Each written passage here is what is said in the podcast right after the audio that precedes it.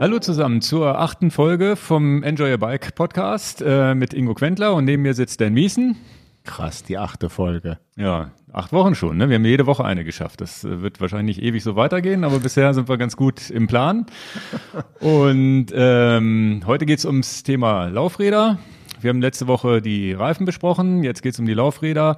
Wir werden auf die verschiedenen Materialien eingehen, Hochprofil, Niedrigprofil, Mountainbike, Gravelbike und auch nochmal speziell auf Open und 3T, weil wir da auch jetzt ein Video veröffentlicht haben, so eine Kaufberatung, um mal die Unterschiede zwischen Open, 3T, Open Wide haben wir ganz äh, versucht, super zu erklären, sind aber gar nicht so auf die Reifenwahl und auf die Felgenwahl eingegangen. Das werden wir dann am Ende des Themas auch nochmal machen, dass wir speziell uns da nochmal drauf konzentrieren.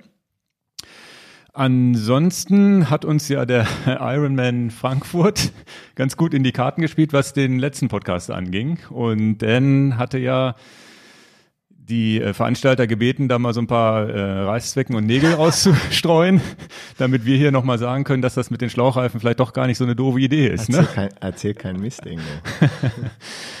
Das musst du aufklären, worum es geht. Ich, Ja, genau. Also das, äh, wir haben tatsächlich den letzte letzte Woche ja auch gesprochen und wir beide fahren ja Schlauchreifen im Rennrad, haben auch schon Tu- Tubeless probi- probiert, sind dann wieder zurück zum Schlauchreifen. Hört euch gerne die Folge nochmal an, falls ihr das nicht mitbekommen habt. Und da hat dann auch äh, ja, wie so mit hellseherischer Sicherheit gesagt, na ja, beim Schlauchreifen, den wechselt man ja viel schneller als, als, als ein Drahtreifen, was ja keiner so richtig glauben mag. Und dann haben wir jetzt ganz gut veranschaulicht bekommen, wie das Ganze mit den Drahtreifen komplett schiefgehen kann beim Ironman. Ne? Ja, und man, man ist auch pannensicher unterwegs.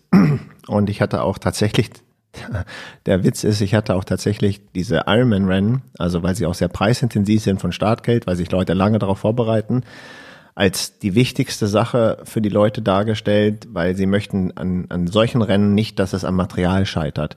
Und wenn ich die letzten Jahre so sehe, wie oft sind Profis am Sieg vorbeigeschlittert, weil das Material versagt hat und ganz oft die Reifen. Ganz, ganz oft ist das passiert und ich hatte mir die Mühe gegeben, nach Ironman Frankfurt nochmal zu gucken. Ich habe doch irgendwann mal vor ewigen Zeiten, also wirklich, wirklich lange her, mal mit so einem Handy im Keller gefilmt, wie lange ich denn brauche, um einen Schlauchreifen im Hinterrad zu wechseln, wie das abläuft und etc. In der Wettkampfsituation. Ja, und das habe ich halt mal einfach mal mal mal gefilmt, wie das denn, wie es denn abzulaufen hat. Und das müsste jetzt irgendwie sieben Jahre alt sein, irgendwie zwölf, dreizehn. Vielleicht kann ich, können wir das irgendwann mal posten hier. Und ähm, ja, aber was jetzt nochmal wichtig für diese für dieses Resümee ist, nochmal genau auf die Fehler. Das tut mir auch wirklich so leid für die Athleten. Also Ja, ich also- möchte ungern von Fehlern sprechen, aber wo Optimierungsbedarf ist und der, der arme Patrick Lange, den möchte ich hier nicht kritisieren oder gar nicht. Tolle Typen, tolle Athleten, aber was mich sehr wundert, ist, dass sie diese Prozesse nicht genau vielleicht mit ihren Mechanikern durchgehen und sprechen. Das muss alles wie im Schlaf gehen und Aber da muss man ihm natürlich zugutehalten, er hat erst auf ein Vorderrad gehofft. Das heißt, zwei, drei Minuten ging erstmal ins Land. ja, Und der erste Schritt war, dass er ja schon mal sofort gesehen hat, ein Tubeless-Reifen geht ja normalerweise so schnell nicht platt. Und der hat aber dann, dann gleich den Reifen untersucht und hat dann wahrscheinlich einen breiten Cut entdeckt. Ja, ähm, ich, ich muss es so sortieren. Also meine Meinung ist halt anders, was das angeht. Er, Okay. er hat einen platten Reifen und der geht relativ schnell komplett platt. Also dass nicht mehr Luft drin ist, dass er noch weiterrollen kann. Er fährt keinen Schlauchreifen, er fährt einen tubeless Drahtreifen, wenn ich das richtig aus dem Fernsehbild gesehen habe. Dann heißt es, ich, ich, anhalten, Vorderrad ausbauen. Dieses Nicht-Ausbauen vom Vorderrad ist ja irgendwie schon Zeitverlust. Also es muss ein Automatismus passieren. Entweder du kriegst deinen Reifen in Ordnung oder es wird dir ein neues Vorderrad gebracht von dem offiziellen Service. Stimmt, dann muss es Aber das ausgebaut sein. Vorderrad muss ja schon mal raus. Also der, der Automatismus, der im Kopf ablaufen sollte, wäre ja, ich habe jetzt ein nicht behebbares Problem, aber in jedem Fall muss dieses Vorderrad mal raus. Also die Zeit sind ja schon wieder zehn Sekunden. die, das ist letztendlich Coaching für den Fall, den ich nicht wichtig, nicht unwichtig finde. Und ich sag's euch dann zumindest als Hobbyathleten, wenn die Profis das schon nicht machen, die verdienen ja nur ihr Geld damit, sage ich es zumindest ein bisschen, ein bisschen ketzerisch hier in dem Podcast. Das Vorderrad muss dann raus oder wenn es das Hinterrad ist, es muss dann raus. Das ist schon mal der erste Schritt, der gemacht werden kann. Und dann kann ich das auch in die Hand nehmen und besser damit umgehen als mit dem ganzen Rad. Die äh, Frau, die den äh, Platten hatte, den Namen habe ich gerade vergessen. Es tut mir leid, Entschuldigung dafür. Die hat auch das Vorderrad nicht rausgenommen und das Rad auf der platten Wiese nirgendwo anlegen können. Der Patrick Lange hatte das noch anlehnen können an ein Geländer, aber mach doch das Rad raus, leg das andere Rad hin. Erster Prozess, der mir aufgefallen ist. Ja, ist das okay, dass ich so die Fehler mal so Genau, aufzeige? also die nochmal nächste, man, man, noch mal zum Hintergrund, wir verlinken auch die Stellen. Das ist bei YouTube zu sehen, wo genau die Panne passiert, damit ihr das nachgucken könnt. Oder vielleicht hier auf Pause schalten könnt, um euch das anzugucken. Das wollte ich nur noch mal ergänzend dazu sagen, damit ihr nicht, damit ihr dann auch noch mal visuell sehen könnt, was da schiefgelaufen ist. Ist für viele vielleicht ein bisschen langweilig jetzt, aber das für Leute, die Rennen machen, inklusive Wettkämpfe, wo es drauf ankommt, das schnell den Schaden zu beheben, ist das nochmal sehr wichtig. Und bei Patrick Lange war es jetzt der äh, äh, Fehler, ähm, dass er halt das Vorderrad nicht rausgemacht hat. Und dann ist es ja ganz klar, er hat Tubeless ein System.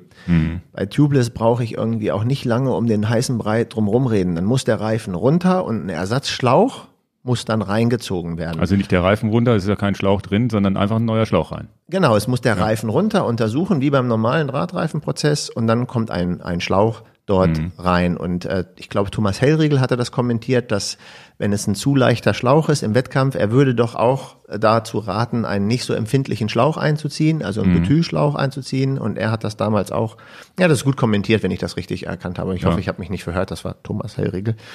Und ähm, das wäre der nächste Prozess, nicht lange drum rumschnacken. Kommt eine Hilfe mit einem neuen Vorderrad, ist ja alles super, dann, sch- dann unterbreche ich den Prozess für die Reparatur, aber in der Geschichte rumstehen und nicht handeln und nicht aktiv.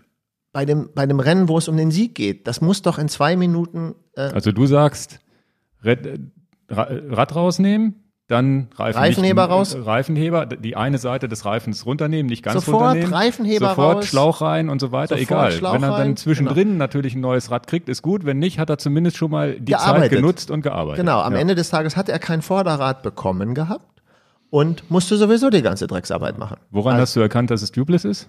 Also ich habe jetzt gesehen aus dem, ich habe es jetzt vom Hessischen Rundfunk war das, Ja. das äh, äh, da war Milch zu sehen. Mhm. Und ähm, wenn da Milch an der Seite so so weiße Flüssigkeit, ich sage immer Milch, diese weiße Dichtflüssigkeit rauskommt, das äh, spricht natürlich eigentlich dafür, dass es ein, äh, ein Tubeless-System war. Und jetzt kommt noch eine Zeitsache, die sehr ärgerlich ist im Vergleich zu, zu Schlauch- und Drahtreifen tatsächlich. Bei Tubeless musst du auch das Ventil rausschrauben. Du kannst ja nicht den neuen Schlauch einfach reinschrauben. Du musst also Prozess nochmal, muss mich sortieren.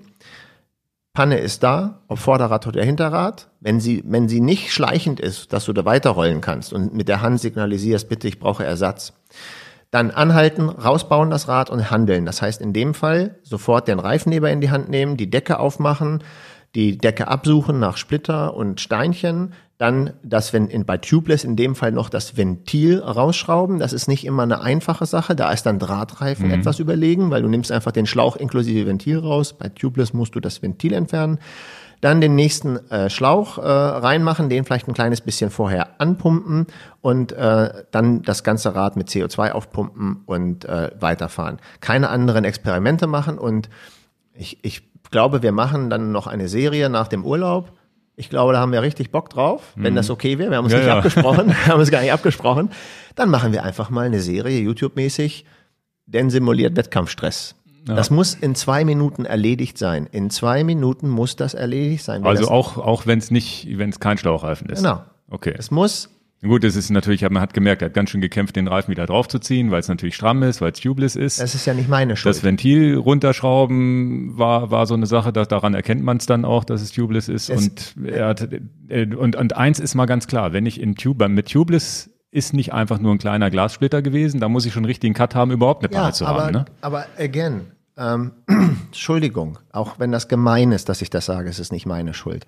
Aber bei extremen, preisintensiven Produkten muss ich auch die Produkte beherrschen. Wenn ich denn das Rennen gewinne, gewinnen will, dann muss ich mir auch Gedanken machen, ist Produkt A besser für mich zu handeln? Ist Produkt B besser für mich zu handeln?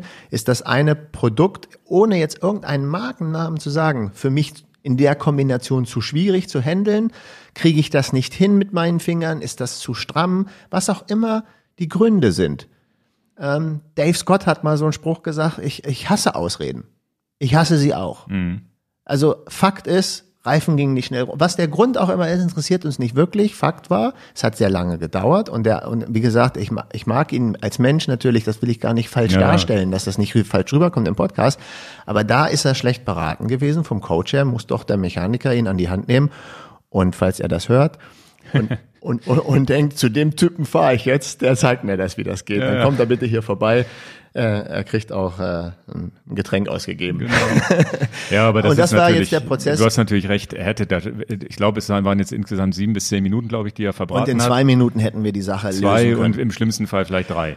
Und was ich damit sagen will, mh, es ist vielleicht ein Teil des Trainings, wo man sagt, das nehmen wir noch in, in die 40-Stunden-Woche mit rein, dass Mhm. wir auch nochmal darüber nachdenken, das müssen wir auch üben. Und das müssen wir nicht ein einziges Mal im Jahr üben, sondern auf dem Niveau, äh, äh, und dann nochmal erwähnt, auf dem Niveau ist das eine Selbstverständlichkeit, das muss ich können, das muss ich beherrschen. Das Mhm. Ja. auf dem Niveau, wenn die, der Hobbyathlet, der das Ja, vor allem erste drei Mal Minuten, drei Minuten wären nichts gewesen. Der hätte noch mitkämpfen müssen. Ich glaube, er hat jetzt wahrscheinlich die Beine hochgenommen, weil eh nichts mehr zu holen war, aber der Und wichtig ist, er, er musste die Situation zu 100 Prozent lösen, weil ansonsten muss er nochmal irgendwo zu einem Ironman ähm, äh, Qualifier gehen, Ja, ja. Ähm, weil das Wettkampf muss er nach Hause bringen. Wollte damit nur kurz diese Mini-Fehler, die mir aufgefallen sind, bei der Dame gab es ja auch noch Fehler, ne?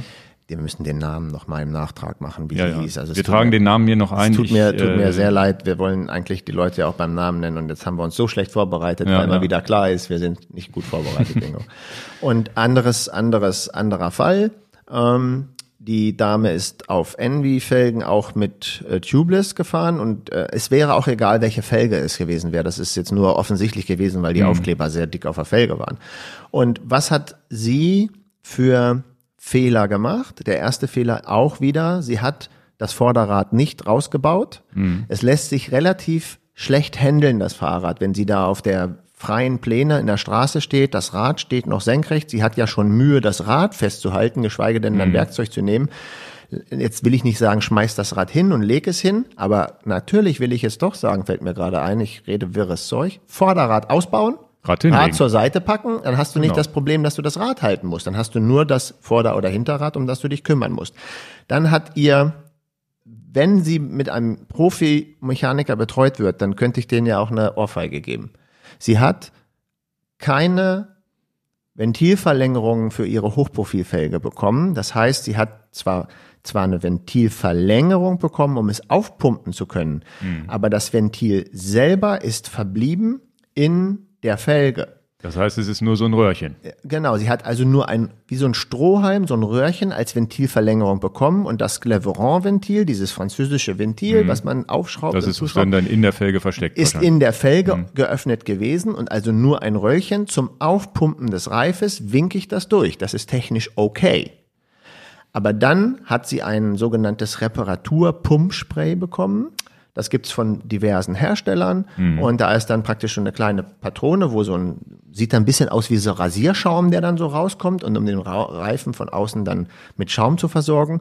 Das funktioniert definitiv nicht mit dem Röhrchen, weil du, du setzt dieses Pumpspray auf dieses Röhrchen auf, wir nennen es mal diesen Strohhalm und dann ist der Strohhalm. Ja gut, du schraubst es eigentlich, ne? Genau. Und Du ohne Gewinde ein- kein Schrauben. Ohne Gewinde kein Schrauben. Und dann Okay. hat sie den ganzen Schaum in den Händen gehabt und Ah, etc. ja, und ja. es tut mir wirklich, wirklich in der Seele leid, weil ich jedem sein Finish gönne, jedem sein, sein, sein, seine Einnahmequelle gönne und etc. Und es ist äh, wirklich traurig. Vielleicht, äh, ich will das nicht übertreiben, aber ich bin dann wirklich habe sehr viel Mitleid und das ist das Schlimmste, was man jemandem geben kann, dass sie keine beratenden Mechaniker zur Seite hatte. Sie hat sich die ganzen Hände voll geschäumt. Also das System hätten wir gleich beerdigen können. Und mit dem, mit dem, und äh, auch ich wiederhole mich, mit dem Schlauchreifen und dem Scleveron-Ventil, was aus der Felge rausguckt, hätte dieses Spray, wenn ich eine, wenn ich eine Vorhersage geben müsste, vielleicht zu 80 Prozent funktioniert. Das ist der gleiche Effekt, wie wenn ich in den Reifen präventiv Latex, Milch, Dichtmilch einfülle. Oder wie wir es letzte Woche besprochen haben, dass man einfach in, im Pannenfall die Latexmilch Genau. einfüllt. Und, und das heißt, das mit dem Spray, das hat sie völlig umsonst mitgenommen, weil das, das hat, da hat sie einfach an Bord mitgeschleppt, weil es, äh, ja, es ja, funktioniert. zumal bei Tubeless ist ja sowieso schon Milch drin und wenn die, nicht, wenn die nicht heilt, warum sollte das Spray halt genau. heilen? Ne? Richtig, sehr guter Punkt. Ja. Very good. Okay. Sehr gut. Das heißt, sie hätte eigentlich sofort auch, wenn tubeless und Panne und der Cut ist zu groß oder hält nicht auch sofort raus, Reifen, Gleicher Schlauch Prozess rein? Sie hat ja einen Schlauch Lang. dabei gehabt. Sie ja Genau. so einen rosanen Schlauch dabei. Rosaner Schlauch ist, da ist der Fehler im System. Warum ist der Schlauch rosa? Ja, gute Frage. Weil wenn er Weil es eine Frau ist. Nein. Oh, scheiße. Wir kriegen jetzt hier aber einen auf die Mütze. Nein, nein, nein. Ähm, das möchte ich dir kurz sagen. An den farbigen Schläuchen kann man meistens erkennen, dass es kein Butylschlauch ist. Weil die Butylschlauch, deswegen ich wollte Ja, ich okay. nicht, wollte ich nicht reinlegen, Ja, ja. aber ein Butylschlauch klassischerweise ein bisschen dicker und schwarz, dadurch aber auch einfacher zum Händeln.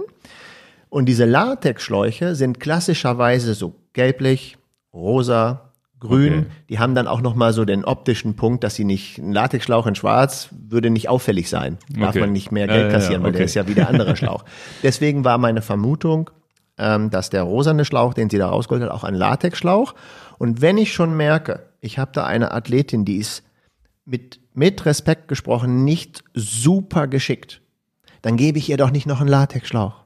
Wieso? Der ist noch empfindlicher? Na klar. Also wir haben doch mal neulich, also in dem Ja, letzten ja. Podcast erzählt, wenn du den Reifenheber benutzt und, Genau. und den Reifen einklemmst und so, wenn du einen Butylschlauch ein kleines bisschen zu robust behandelst und der klemmt so vielleicht nochmal so ein Heu Heuchlein, aber wenn du dann aufpumpst, dann ploppst da rein. Das verzeiht dir vielleicht noch der Butylschlauch, der Latexschlauch mal gar nicht. Ein kleines bisschen genügt und das Ding ist im Eimer.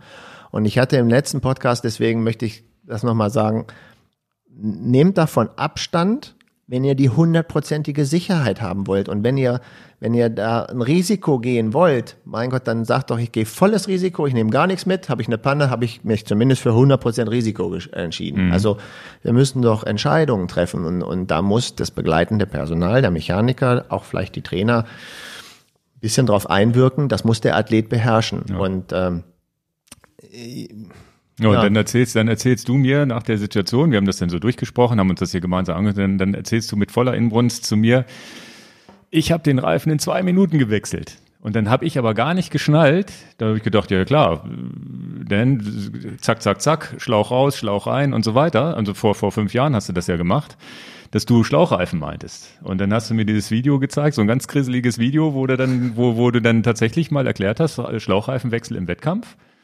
Und ähm, hast du drei Minuten erklärt und dann hast du tatsächlich in zwei Minuten den Schlauchreifen gewechselt. Mit Aufpumpen und Hinterrad rausnehmen und, und sogar, du hattest sogar die, die Tasche an, an, am, am Sattel. Du hast das hast alles original verpackt, vom Sattel genommen und so weiter. Also das ist schon nicht geübter braucht vielleicht drei oder vier, aber das ist doch Und, und das ist genau der Punkt. Bin ich der Athlet, der meinen ersten Langdistanz-Triathlon macht? Wir müssen ja nicht immer den Namen Ironman nennen. Es kann ja auch eine Wald- und Wiesenveranstaltung sein als Langdistanz oder Challenge oder welche sie ja immer, um ein bisschen Neutralität reinzubringen.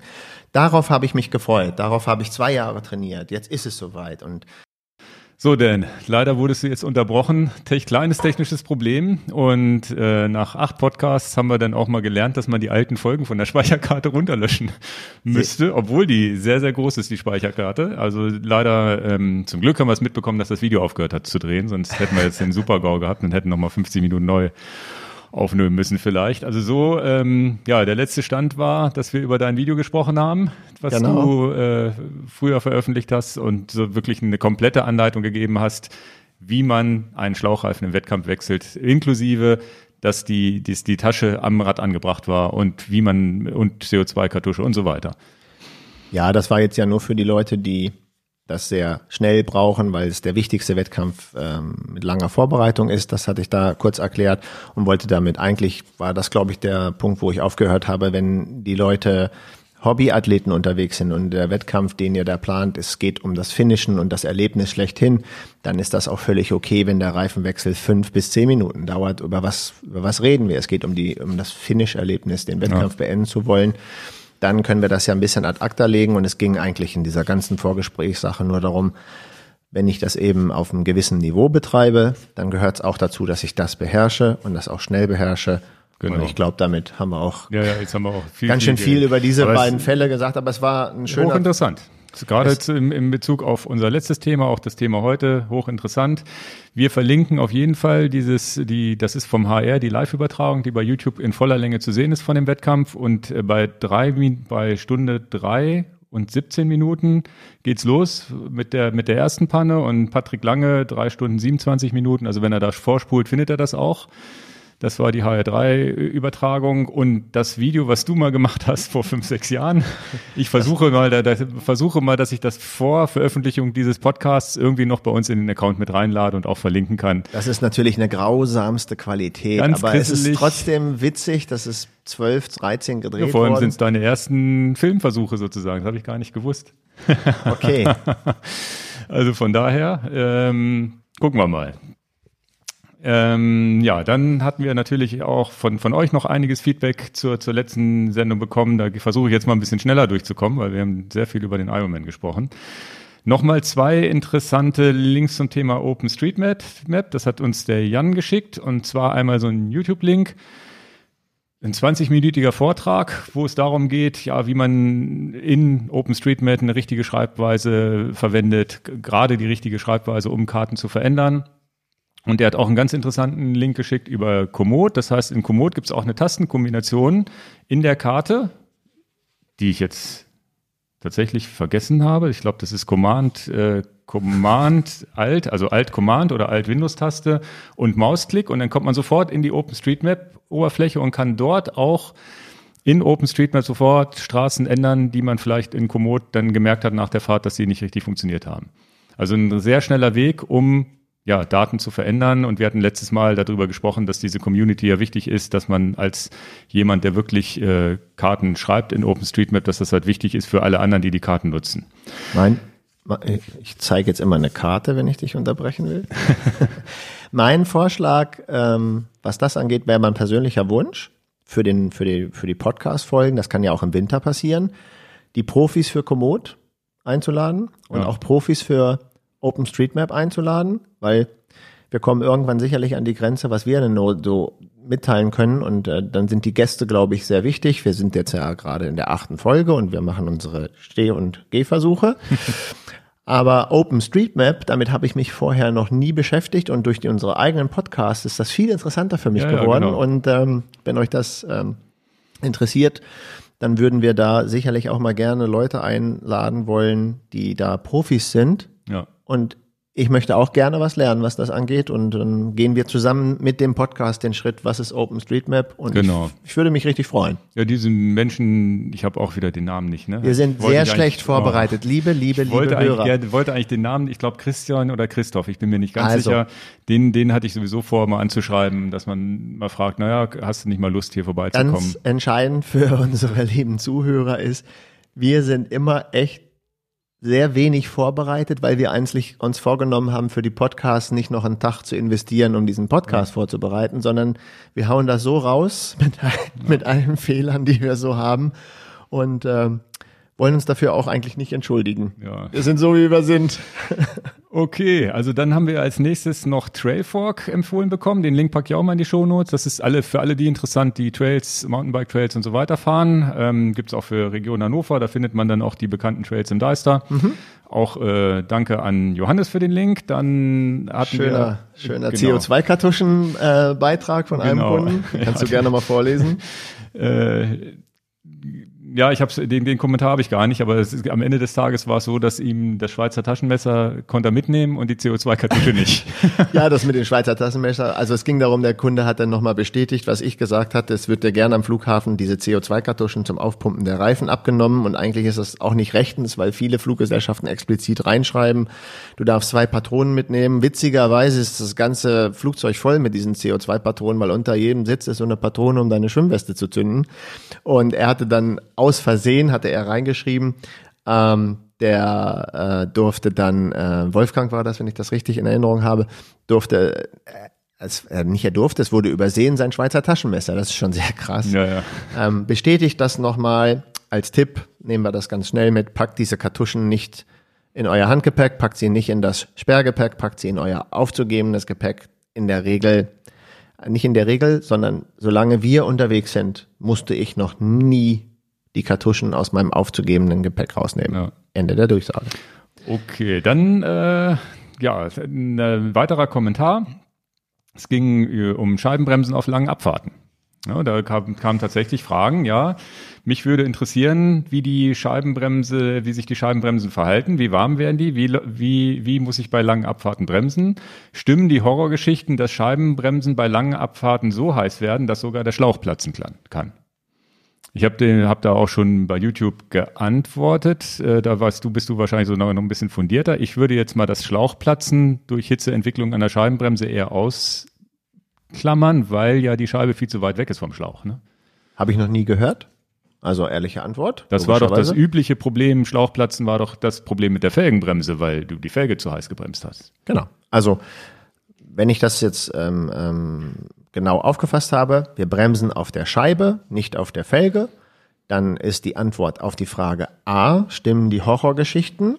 Kann ich eine Bremsscheibe, also die Metallscheibe, 140, 160, 180, 200 Millimeter, die klassischen Sachen, kann ich die so heiß bremsen, dass dann die Bremse komplett versagt? Die Antwort ist eindeutig ja, das genau. kann ich. Das ist der zweite Teil. Viele ja. Leute von euch haben solche Begriffe mal gehört ähm, dann verglasen die Bremsbelege. Das Gute an dem äh, Scheibenbremsen ist, dass ich ja zwei habe. Das heißt, äh, da gehört schon echt viel dazu, wenn ich zwei Systeme zum Versagen bringe, also vorne und hinten. Ja, okay. Das wäre dann das minimals Positive.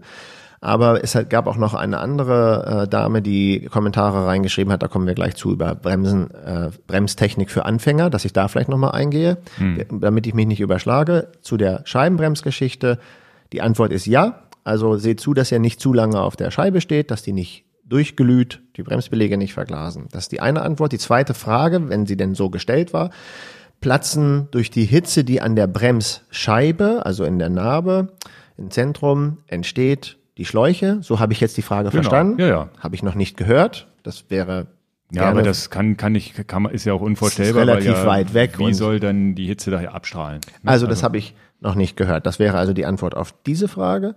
Möchtest du die ähm das mit dem Bremsen, da würde ich gerne nochmal drauf, drauf eingehen, weil du mir ja mich ja auch damals mal das ist auch eine äh, Frage, geschult hast. Entschuldigung, Ingo. Mhm. Das war auch eine Frage von einer Anfängerin. Ich weiß nicht, ob du den, den rauskopiert hast. Das war sehr lieb geschrieben. Ich weiß nicht, ob das direkt an Podcast... Nee, die ist bei mir gar nicht angekommen hier. Ähm, gut. Also, ähm, es war eine Entschuldigung, dass ich das nicht rauskopiert habe hier, aber es war eine Dame, die entweder bei YouTube kommentiert hatte oder direkt die E-Mail zu uns geschrieben hatte und sie hatte gesagt, ich bin Anfängerin, mhm.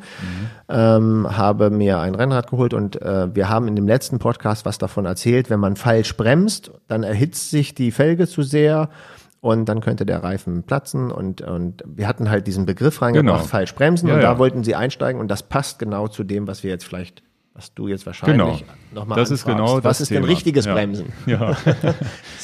das ist, also da habe ich gelernt, das kann ich ja jetzt mal, und du kannst ja gerne das danach noch verbessern, falls ich da falsch liege. Also ich habe gelernt, nicht auf der Bremse stehen, kein Dauerbremsen. Im schlimmsten Fall abwechselnd zu bremsen, dass man sagt, mal vorne, mal hinten. Und eigentlich lieber hart in die Kurve reinbremsen, als äh, die ganze Abfahrt zu bremsen. Also lieber Bremse loslassen, wieder beschleunigen und wieder hart bremsen, um in die Kurve zu fahren und so weiter. Das sind so meine Taktiken, die ich so anwende. Ja, ver verstehe ich ja natürlich, weil ich ja weiß, wie du es wie du's rüberbringen willst. Das ist also gut. Ja. Kannst ja in meine Worte nochmal kurz, kurz fassen. Und ähm, das gilt ja für Felgenbremse genauso wie für die Scheibenbremse. Du solltest halt vermeiden, unnötig zu bremsen. Was ist denn unnötiges Bremsen? Jetzt fahre ich den Berg runter, es ist eine gerade Strecke, jetzt habe ich 40, 50, 60, 70 Sachen drauf, ich werde immer schneller, jetzt sagen wir mal, ich habe 70 Sachen drauf und dann fange ich so an und sage, ah, ich möchte aber nicht, dass es noch schneller wird und dann fange ich an, vielleicht die Bremshebel zu ziehen und die Bremsbelege schleifen langsam an meiner Felge und ich denke mir, damit oh, so, du so bei 50, 60 damit bleibst. ich, ich kontrolliere jetzt 65, finde ich angenehm. Das ist, mhm. das ist nicht clever, weil dadurch berühren die Bremsbelege die Felge unnötigerweise. Wir kommen ja auf die Geschwindigkeit hinzu und du drosselst durch so ein kleines bisschen Schleifen halt die Geschwindigkeit und äh, dann entsteht immer mehr Hitze, immer mehr Hitze, immer mehr Hitze und die Hitze wird auch immer gar nicht weniger. Sie steigt und steigt und steigt und äh, wir hatten ja schon Butylatex-Schläuche im, äh, im Punkt. Das wäre dann tatsächlich ein bisschen gefährlich, wenn die, wenn, wenn da die Hitze zu groß wird, dass dann mal der Schlauch platzen könnte. Also der Fehler ist äh, unnötiges Bremsen. Jetzt habe ich die Situation, wie mache ich es dann besser? Ja, dann ist es besser, mal einmal beherzt zu bremsen, von 70 zurück auf 50 zu bremsen und dann einmal ein bisschen beherzter sagen, wow, das wird mir jetzt alles viel zu schnell. Mhm. Und dann natürlich, weil du das eben sagtest, die Vorder- und die Hinterradbremse ziehen, ist ja klar. Wenn ich die Fahrtechnik habe, bitte ein bisschen mehr auf die Vorderradbremse geben. Wenn ich die Fahrtechnik habe, das geübt habe, weil natürlich nehme ich viel mehr meiner, meiner Geschwindigkeit weg, indem ich die Vorderradbremse ziehe. Da kommen wir auch nochmal vielleicht zu, wenn ich das in der Werkstatt beurteile, wie die Bremsbelege sind. Dann kann man schon über die Fahrtechnik der Leute viel wissen. Und dann wieder die Bremse lösen, das, was du gerade beschrieben hast. Also den Hebel wieder losmachen. Ja, und wenn ihr und wirklich ganz ängstlich seid und 70 km auch zu schnell sind, dann bremst ihr halt auf 20 wieder runter und gut. beschleunigt wieder auf 30, 40 hoch. Also ne? lieber einmal beherzt bremsen, das wäre jetzt die, die Antwort, die ich habe für die gerade Strecke. Und was auch äh, jetzt noch das, die Bremstechnik angeht für der Kurve, da sind ja geübte Motorradfahrer, vielen, vielen Fahrradfahrern überlegen. Man, man fährt jetzt auf die Kurve zu, wir denken uns jetzt im Kopf, wir fahren gerade die Strecke runter, es kommt die Linkskurve. Das heißt, wie so der Formel-1-Fahrer, dann könnte ich sagen, ab wann muss ich denn bremsen, bevor ich in die Kurve nach links eindrehe? Der Hobbyfahrer, dem es jetzt gar nicht da um die letzten Zehntel geht, der muss halt rechtzeitig vor der Kurve dann anfangen mal zu bremsen, von 70 auf 25, also Ja. irgendwann mal. Aber wie bringe ich das in einem Podcast rüber bildlich? Bevor eigentlich der Lenker nach links dreht, sollte der Bremsvorgang abgeschlossen sein. Also ich rolle eigentlich, wenn ich es perfekt kann, durch die Kurve nicht bremsend. In der Kurve kontrolliere ich mich mal, dass die Reifen das machen, was sie sollen, Grip haben, lenken, aber nicht noch die Bremse, den Hebel gezogen haben, in der, während ich noch diese Linkskurve habe. Wäre der idealste Fall. Kriege ich zum Beispiel gar nicht hin. Ja, aber das kann man natürlich üben, wenn du jetzt mit Matthias hier, meinen Kollegen, auf dem Motorradtraining gehst. Da wird dir immer erklärt, wo ist der Scheitelpunkt der Kurve, da muss die Bremse frei sein. Also, Und in der Kurve bremsen, abrupt ist natürlich auch tödlich. das ist gar nicht witzig. Ja. Ja, das heißt, also- also, so leicht bremsen macht man ja mal, wenn man dann doch zu schnell reingefahren ist. So ein leichtes Antippen geht immer noch, aber wenn du dann einmal so, so einen Schreck kriegst, wupp, dann liegst du, ne? Genau, also wir wollten ja gerade kurz erklären, was wäre denn unser Tipp? Das wäre also der Tipp, äh, den wir dafür haben. Und auch das gilt letztendlich ja auch für die, für die scheibengebremsten Rädern, was ein sehr guter Einwand von dir ist. Habe ich da Sorge mit der Temperatur, aber ich muss dauerhaft weiter bremsen, dann bitte zumindest verteilen auf Vorder- und Hinterradbremse. Und Oder ja, im schlimmsten Fall, wenn man dann wirklich auf der Bremse steht, weil es so steil ist und man so ängstlich ist, muss man halt stehen bleiben alle fünf bis zehn Minuten. Ne? Also ähm, jetzt will ich mich nicht da in den Vordergrund stellen, dass ich ein perfekter Bergabfahrer bin, aber ich könnte gerne zwei Geschichten wieder mal aus unserer Lieblingsinsel La Palma erzählen. In einen Urlaub bin ich in La Palma gewesen mit einem Pali und Lightweight Felgen ähm, und äh, dem den Urlaub da drauf war ich ähm, mit einem Cervelo mit Zipfelgen da und alles High-End-Material, aber ähm, deswegen kann ich das so gut sagen, weil es die gleichen Strecken sind und die gleichen Urlaube am, aufeinander folgend. Dann bin ich mit den ähm, Pali-Rad den Muchacho runtergefahren, eine lange Abfahrt, eine 40 Kilometer Abfahrt und musste tatsächlich einmal anhalten, weil ich dachte, mir fliegt gleich die Felge um die Ohren. Das war dann die Lightweight-Felge, die so heiß wurde, hätte ich, glaube ich, eine Zigarette anzünden können, übertrieben Okay. gesehen. Und habe dann einfach gesagt, um was geht es? Ich bin im Urlaub. Weißt du was? Ich fahre zur Seite, stell das Rad hin, mache ein paar schöne Fotos und etc. Also, das wollte ich gar nicht sagen, etc. pp. Das versuche ich mir abzugewöhnen.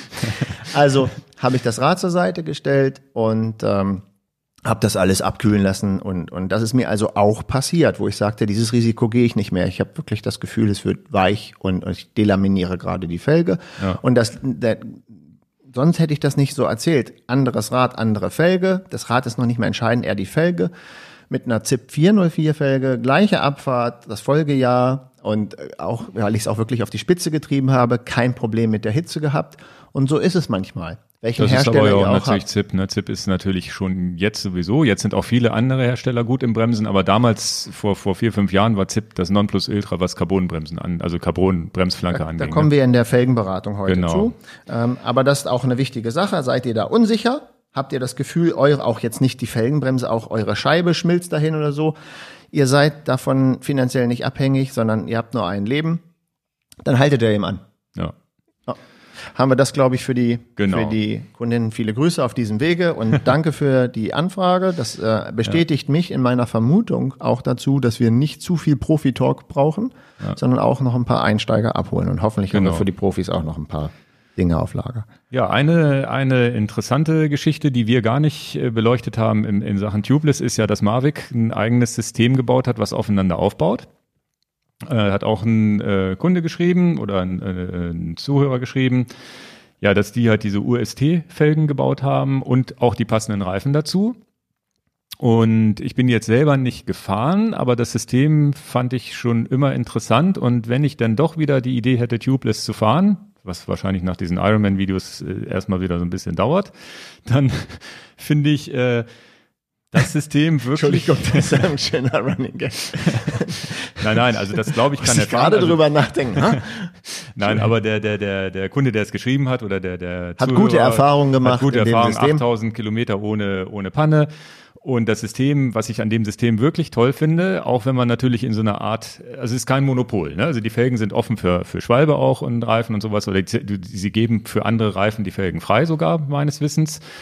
Aber äh, das Vertrauen, was ich da hätte, wäre tatsächlich, es baut aufeinander auf. Und es, äh, ich habe mir auch so ein, so, so ein Bild angeguckt. Es ist jetzt nicht so ganz äh, so ein Widerhaken in der Felge, wie man es äh, bei, bei ZIP oder wie es äh, Conti auch äh, haben möchte sondern schon so ein bisschen in Richtung Hookless, aber das liegt da so rund drin und der Reifen entsprechend hat die gleiche Rundung, ähm, kann man sich auf der, der Mavic-Seite auch mal so angucken. Also muss man schon sagen, wenn, wenn Tubeless wäre das zumindest was, wo ich sagen würde, okay, das ist aufeinander abgestimmt. Da hätte ich vielleicht ein besseres Gefühl und das wollte ich jetzt zumindest mal nennen, weil wir natürlich immer, und da kommen wir natürlich auch später zu, wir haben immer so unsere eigenen Hersteller, die wir selber schon gefahren sind, die wir schon öfter an Kunden verkauft haben und sowas und dann fallen, fallen so Sachen rüber, die, vielleicht, die wir vielleicht noch nicht in der Hand hatten.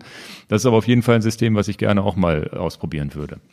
Wir haben, äh, funktioniert mit der Karte, äh, wir haben auch gerne oft die also nicht, nicht, nicht äh, sehr oft, aber manchmal fragen dann Leute, warum habt ihr diese Felgen oder diese Hersteller und warum habt ihr zum Beispiel wenig Mavic in den Rädern drin? Da kommen wir nachher zu. Da gebe ich auch nochmal einen guten Einblick, wie wir so als Händler, mit welchen Marken wir gerne arbeiten oder mhm. warum wir jetzt zum Beispiel wenig Mavic-Felgen verbauen und ähm, da würde ich nachher noch was okay. zu sagen. Ne? Das ist, betrifft gerade dieses Thema Mavic. Da kommen wir nachher, wenn wir die Felgen haben. Ja. Bitte erinnere mich auch nochmal dran. Ganz wichtig noch äh, das Thema Rollwiderstand, was wir nämlich gar nicht so richtig äh, aufgenommen haben. Da hat auch ein, äh, der, der Mirko uns geschrieben. Finde ich super. Großes Lob für den Podcast, danke. Wicht, wichtiger Punkt. Ja, allerdings habe ich das Thema Rollwiderstand bei den einzelnen Systemen, Tubular, Tubeless und Clincher vermisst. Dann ähm, machen wir ähm, das jetzt. Genau, das, äh, das müssten wir auf jeden Fall nochmal kurz, kurz anreißen zumindest. Sehr wichtig. Ja. Hat er gut gemacht, hat er und richtig da kommen gesagt, wir wieder haben wir völlig verpennt. Genau, und da kommen wir natürlich auch wieder zu dem Ironman-Video, was wir gesehen haben, weil vom Rollwiderstand ist meines Erachtens äh, gerade im Triathlon-Bereich Tubeless das Nonplusultra.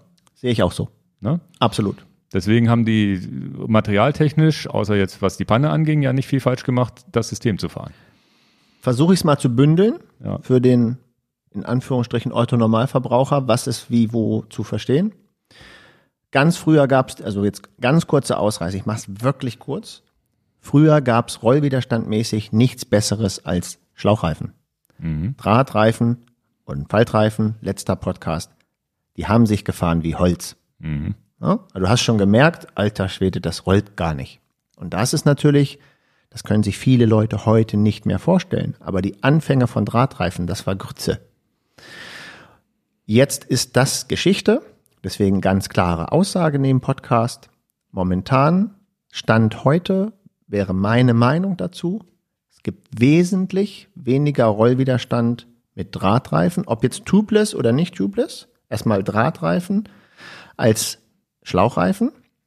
Das ist natürlich nur im Mikrobereich, aber wenn man mich fragt, würde ich diese Aussage heute noch bestätigen wie von vor 25 Jahren? Nein, Jetzt ist das auch so, dass das Profis beweisen, wo es dann gerade bei Time Trial Strecken wird dann mal ausnahmsweise von Schlauchreifen ähm, auf sowas gewechselt. Das ist auch ein guter Punkt. Seht ihr die Tour de France, 20, äh, 20 äh, Stages, 20 Etappen, fahren die alle Schlauchreifen. Geht es aber um die Zeitfahretappe, wo es vielleicht auch nicht mit 80 Sachen den Berg runtergeht und es ist vielleicht nicht ein windiger Kur äh, äh, äh, Winding nicht äh, eine äh, so, so ein kurviger, kurvige Strecke. Nicht, nicht viel eine kurvige Strecke. Dann mhm. ist vielleicht der, der Drahtreifen bessere Wahl, weil er weniger Rollwiderstand hat. Also, wichtiger Punkt. Das hat sich geändert. Das ist nicht mehr, nicht mehr schlechte Technik.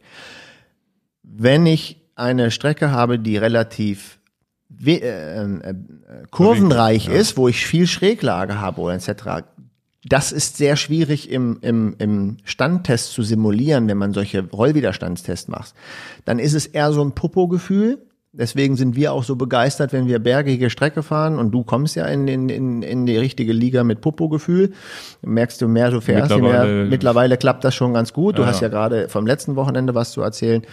Und da glaube ich, dass der Schlauchreifen vielleicht nochmal vom Rollwiderstand ein bisschen besser ist als der, als der Drahtreifen. Also in den Kurven, genau. Und jetzt kommen wir nochmal dazu, welchen Schlauch ich reinmache oder gar keinen Schlauch mache, hat auch viel Auswirkung auf den Rollwiderstand. Also habe ich mich für das Drahtreifensystem entschieden wegen dem Rollwiderstand, bin ich völlig dabei, d'accord.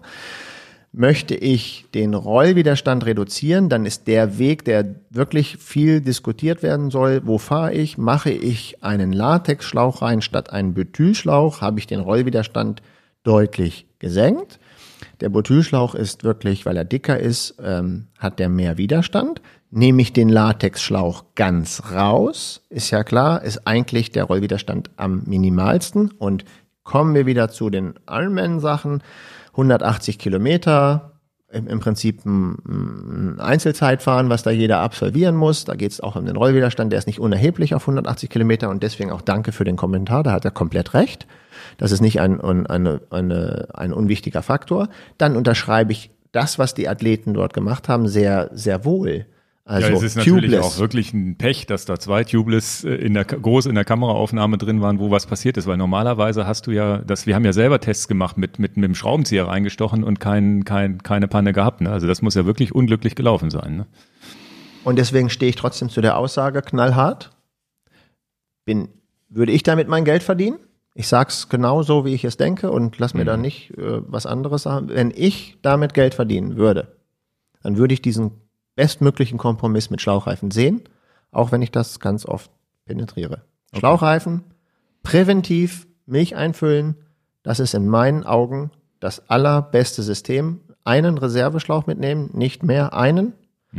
Und ähm, auf alle Fälle mhm, ja. und auf alle Fälle so eine kleine Klinge von so einem Cuttermesser, von so einem 1 Euro Cuttermesser aus dem Baumarkt mitnehmen. Die würde ich irgendwo an den Rahmen ran tapen, mit so einem Tape drüber, um alle Eventualitäten zu haben, dass ich, wie es auch immer kommt, innerhalb von zwei Minuten mein Problem lösen kann. Was auch immer passiert. Mhm. In zwei Minuten bin ich wieder on the road. Und es gibt ja schnelle Schlauchreifen, ne? Also es gibt ja wirklich auch welche mit einem super Rollwiderstand. Ja, also Rollwiderstand-Thema sehe ich ähm, äh, ganz, ganz äh, wichtig, hat er gut geschrieben. Und übrigens ist es beim Mountainbike auch spürbar. Das können wir, glaube ich, von, von, von Innenbrunst auch. Äh, ähm, hast du Innenbrunst vorhin gesagt? Weiß ich nicht. Ja. Aus Innenbrunst. Können wir, aus, äh, können wir beide für unsere 29er Mountainbikes auch bestätigen. Ja. Das merken seit wir, wenn wir Auch der rollt. Rollwiderstand im Gelände macht viel Sinn und das merken wir auch bei den Open-Rädern mit den 47er Byways und so, die rollen einfach. Das rollt. Ja. Obwohl die so dick sind. Ja, Mir- also dann. Mirko, viele Grüße an dich. Und, genau. ähm, und das, was du mit den Kurven sagst, finde ich ganz interessant, weil ich bin ja am Wochenende den Alp Extrem gefahren. Jetzt ähm, eigentlich ein Thema, was ich schon jetzt vor lauter Ironman fast vergessen hätte. ähm, war, war ein krasses, krasses Rennen, 225 Kilometer, 4200 Höhenmeter. Ein Video dazu ist schon online, könnt ihr euch mal angucken. Ole und ich haben uns da wirklich teilweise gequält und am Ende noch 20 Kilometer gehabt, nach 10 Kilometern nochmal unterm Baum gestellt und kurz abgekühlt und die Leute auch am Straßenrand immer jeden Schattenplatz irgendwie genommen. Also war toll. Da machen wir sogar eine, eine eigene Sendung für. Ähm, das wollte ich damit ansprechen. Du Ja, hast ja, doch, klar, du hast genau. doch den Plan mit Olaf, ja, ja, das unserem Kumpel, da einen Podcast zu machen. Genau, und äh, Ole und ich, wir sind ja im Auto auch zurückgefahren, haben so viel über die, diese, diese, diese, ja, über das, was wir alles so erlebt haben und wie, wie toll das auch organisiert war, so viel erlebt, haben wir gesagt, Mensch, eigentlich wäre es ganz cool, da mal eine eigene Folge von zu machen. Wir machen einen kleinen Race, in Anführungsstrichen ist ja kein richtiges Rennen, aber äh, so einen kleinen Race-Bericht und Erfahrungsbericht nochmal separat im Podcast, Ole und ich. Den höre ich mir dann im Urlaub an. Genau, Da ja, ich, ich hoffe, dass wir es vor dem Urlaub alles hinkriegen. Das, der kommt dann so in ein, zwei Wochen nach dieser Folge. Lade, ich lade ich das mal hoch. Und, ähm, und auch da, um nochmal auf die Reifen zurückzukommen, bin ich ja, die, ich fahre jetzt auch Schlauchreifen wieder auf meinem Open. Und vorhin haben wir beide gesprochen, habe ich gesagt, du, das mit den, mit den, mit den, ich fahre da so einen Tune-Laufradsatz, äh, geklebte Reifen mit dem Competition und hatte, hab zu dir noch gesagt, Mensch, das ist das erste Mal, dass ich mit dem scheibengebremsten Rad fahre und sich mich, mich so fühle wie beim, wie beim, beim R3, wo ich mit, auch mit geklebten Reifen fahre, wo ich gesagt habe, Mensch, ich hatte so eine Sicherheit, ich bin super in den Abfahrten gefahren. Ich bin jetzt kein riskanter Fahrer, aber es war wirklich so, ich hatte eine Höchstgeschwindigkeit von fast 80, bin gut durch die Kurven gekommen, hatte immer ein sicheres Gefühl und das ist ja einfach nur so ein ganz komisches Gefühl, was man hat. Ich habe mich einfach sicher gefühlt und äh, da weiß ich jetzt nicht, ob das Einbildung ist, aber ich habe auch das Gefühl, dass es, was, weil du eben anfingst hier mit in, in den Kurven, hat man ein bisschen besseren Rollwiderstand. Kann das, das sein, dass ich das ge müssen, gespürt habe? Wir müssen hier einfach dauerhaft eine Kamera und ein Video laufen lassen, einfach 24 Hours. Weil was habe ich dir denn geantwortet, als, als du das gesagt hast? Und das sind ja eigentlich Gespräche, das wären diese Knallergespräche, hätten wir das kurz aufgenommen. Ja. Dass du euphorisch sagst, ich habe mich so sicher gefühlt und gefreut ja. und mit, mit grinsenden Mundwinkeln. Und, und das ist halt nicht in dem Podcast jetzt. Wir ja, geben jetzt halt so eine Situation wieder, die vor einer halben Stunde passiert. Oh, vor einer Stunde passiert ist. Aber äh, was habe ich dir geantwortet? Das ist ein ganz wichtiger Fall. Also du musst dich sicher fühlen. Mit allem, was du in die Waagschale werfst, du musst nicht nur du, sondern jeder Fahrer muss das Gefühl haben, ich habe alles unter Kontrolle, ich fühle mich sicher, ich bin nicht in einer unsicheren Situation. Und das gang, das war ein wichtiger Punkt. Ja. Also es war tatsächlich. Und du musst es auch nicht wissenschaftlich erklären. Nee, ich kann es nicht erklären. Es war nur so, wo ich dachte, oh, das ist super. Es war wirklich, wirklich ein ganz, ganz tolles Gefühl auf dem Rad. So wie auch ganz wichtig ist, die Frage habe ich ja auch bekommen per E-Mail. Ja, aber jetzt fährst du Mountainbike ja auch schnell den Berg runter und fährst aber beim Mountainbike Tubeless, hast du nicht da Sorge? Und die Antwort ist nein. Ich bin ja, wenn ich das Mountainbike Tubeless fahre, auch echt sicher. Mhm. Und ich bin eigentlich schon echt geläutert durch diesen schweren Mountainbike-Unfall, dass ich eigentlich ja denke, boah, du müsstest mal ein bisschen vorsichtiger den Berg runterfahren. Da passieren ja auch manchmal Sachen, die du nicht unter Kontrolle hast. Das ist eine andere Blockade im Kopf. Die Reifen sind's nicht. Mhm. Nee, aber so viel, wie gesagt, den, das Video ist schon live, könnt ihr euch angucken, falls ihr es noch nicht gesehen habt, ist ganz lustig geworden, aber man sieht auch, dass wir echt ganz schön da am Die Hitze war es, gell? Ja, Die 35, 37 Grad und aber die haben es echt gut gemacht da mit, mit Duschen und so. Also das, der, der Veranstalter und die haben auch am Tag vorher auf die Webseite geschrieben, Jungs, fahrt eine, eine, eine Stufe weniger. Ne? Der Rad, also wenn ihr 260 geplant habt, fahrt vielleicht nur 200. Das zeichnet den Veranstalter aus, dass er darüber nachdenkt. Ja. Und ähm, mehr dazu erzählen Ole und ich dann äh, im nächsten, in der nächsten Folge. Da bin ich auch schon ganz gespannt. Ähm, also war, war, war wirklich toll, muss man sagen. Also es ist wirklich wert, da auch mal ein bisschen drüber zu erzählen, glaube ich. Mann, Mann, Mann, erzählen wir viel, Ingo. Und jetzt genau. kommen wir zum Hauptthema. Ist genau. Das jetzt, jetzt, ist das jetzt soweit? Also wir kommen jetzt zu den Laufrädern. Das Gute ist, ihr habt schon viel über Laufräder gehört jetzt. Also fangen wir nicht bei, fangen wir nicht bei Null an. Ich habe das versucht, so ein bisschen zu strukturieren, dass wir auch nichts vergessen. Wir werden ganz viel vergessen. Ingo. Genau, und würde jetzt als erstes nur nochmal zum Verständnis, weil das auch viele nicht verstehen, auf diese Laufgradgrößen eingehen, die es überhaupt gibt aktuell. Ich würde jetzt geschichtlich mal so ein bisschen... Geschichte ist nicht so wichtig. Ist nicht so wichtig. Ähm, und es gibt halt äh, 26 Zoll Laufräder, 27,5 Zoll Laufräder und 28 Zoll Laufräder im, im und äh, da muss man so ein bisschen unterscheiden zwischen Mountainbike und Road. Ja, bei Road richtig. Bei, bei, bei, bei Mountainbike, die 26 Zoll Mountainbikes gibt's noch. Das ist, glaube ich, noch der, der alte Standard. Mountainbikes waren immer 26 Zoll. Ja. Ist aber heute, glaube ich, äh, nur noch selten Thema. Ne? Vielleicht im Downhill ja, ein paar noch. Downhiller haben das, Extremtrails, so. Ja. ja. Da sind wir nicht die absoluten Profis. Nee, genau. Und äh, dann gibt's die 27,5 Zoll oder auch 650b genannt. Die habt ihr bei uns, wenn ihr uns schon länger verfolgt, ganz, ganz oft gehört, weil die auch in den Open und 3Ts bei uns oft drin sind, obwohl es ein Standard ist, der mit dem Rennrad nichts zu tun hat. Das Richtig? ist ein reiner Mountainbike-Standard. Erklären wir noch. Und dann gibt es im Mountainbike-Bereich die sogenannten also es sind dann die 28 Zoll, die ich eben schon genannt hatte. Das sind aber, die werden 29er genannt. Warum werden denn 28 Zoll 29er genannt? Ja, weil das Mountainbike natürlich ein ganz dicker Mountainbike-Reifen ist und dann sozusagen Umfang von 29 Zoll entsteht. Gut erklärt, Ingo. Ja, das heißt, äh, im, am Ende des Tages ein 29er ist wie auf dem Rennrad eine 28 Zoll Felge. Genau. Äh, was äh, wir im Gravel-Bereich haben, was wir eben schon genannt haben, sind dann nur noch 28 Zoll und 27,5 Zoll. Andere Größen werden da nicht verbaut.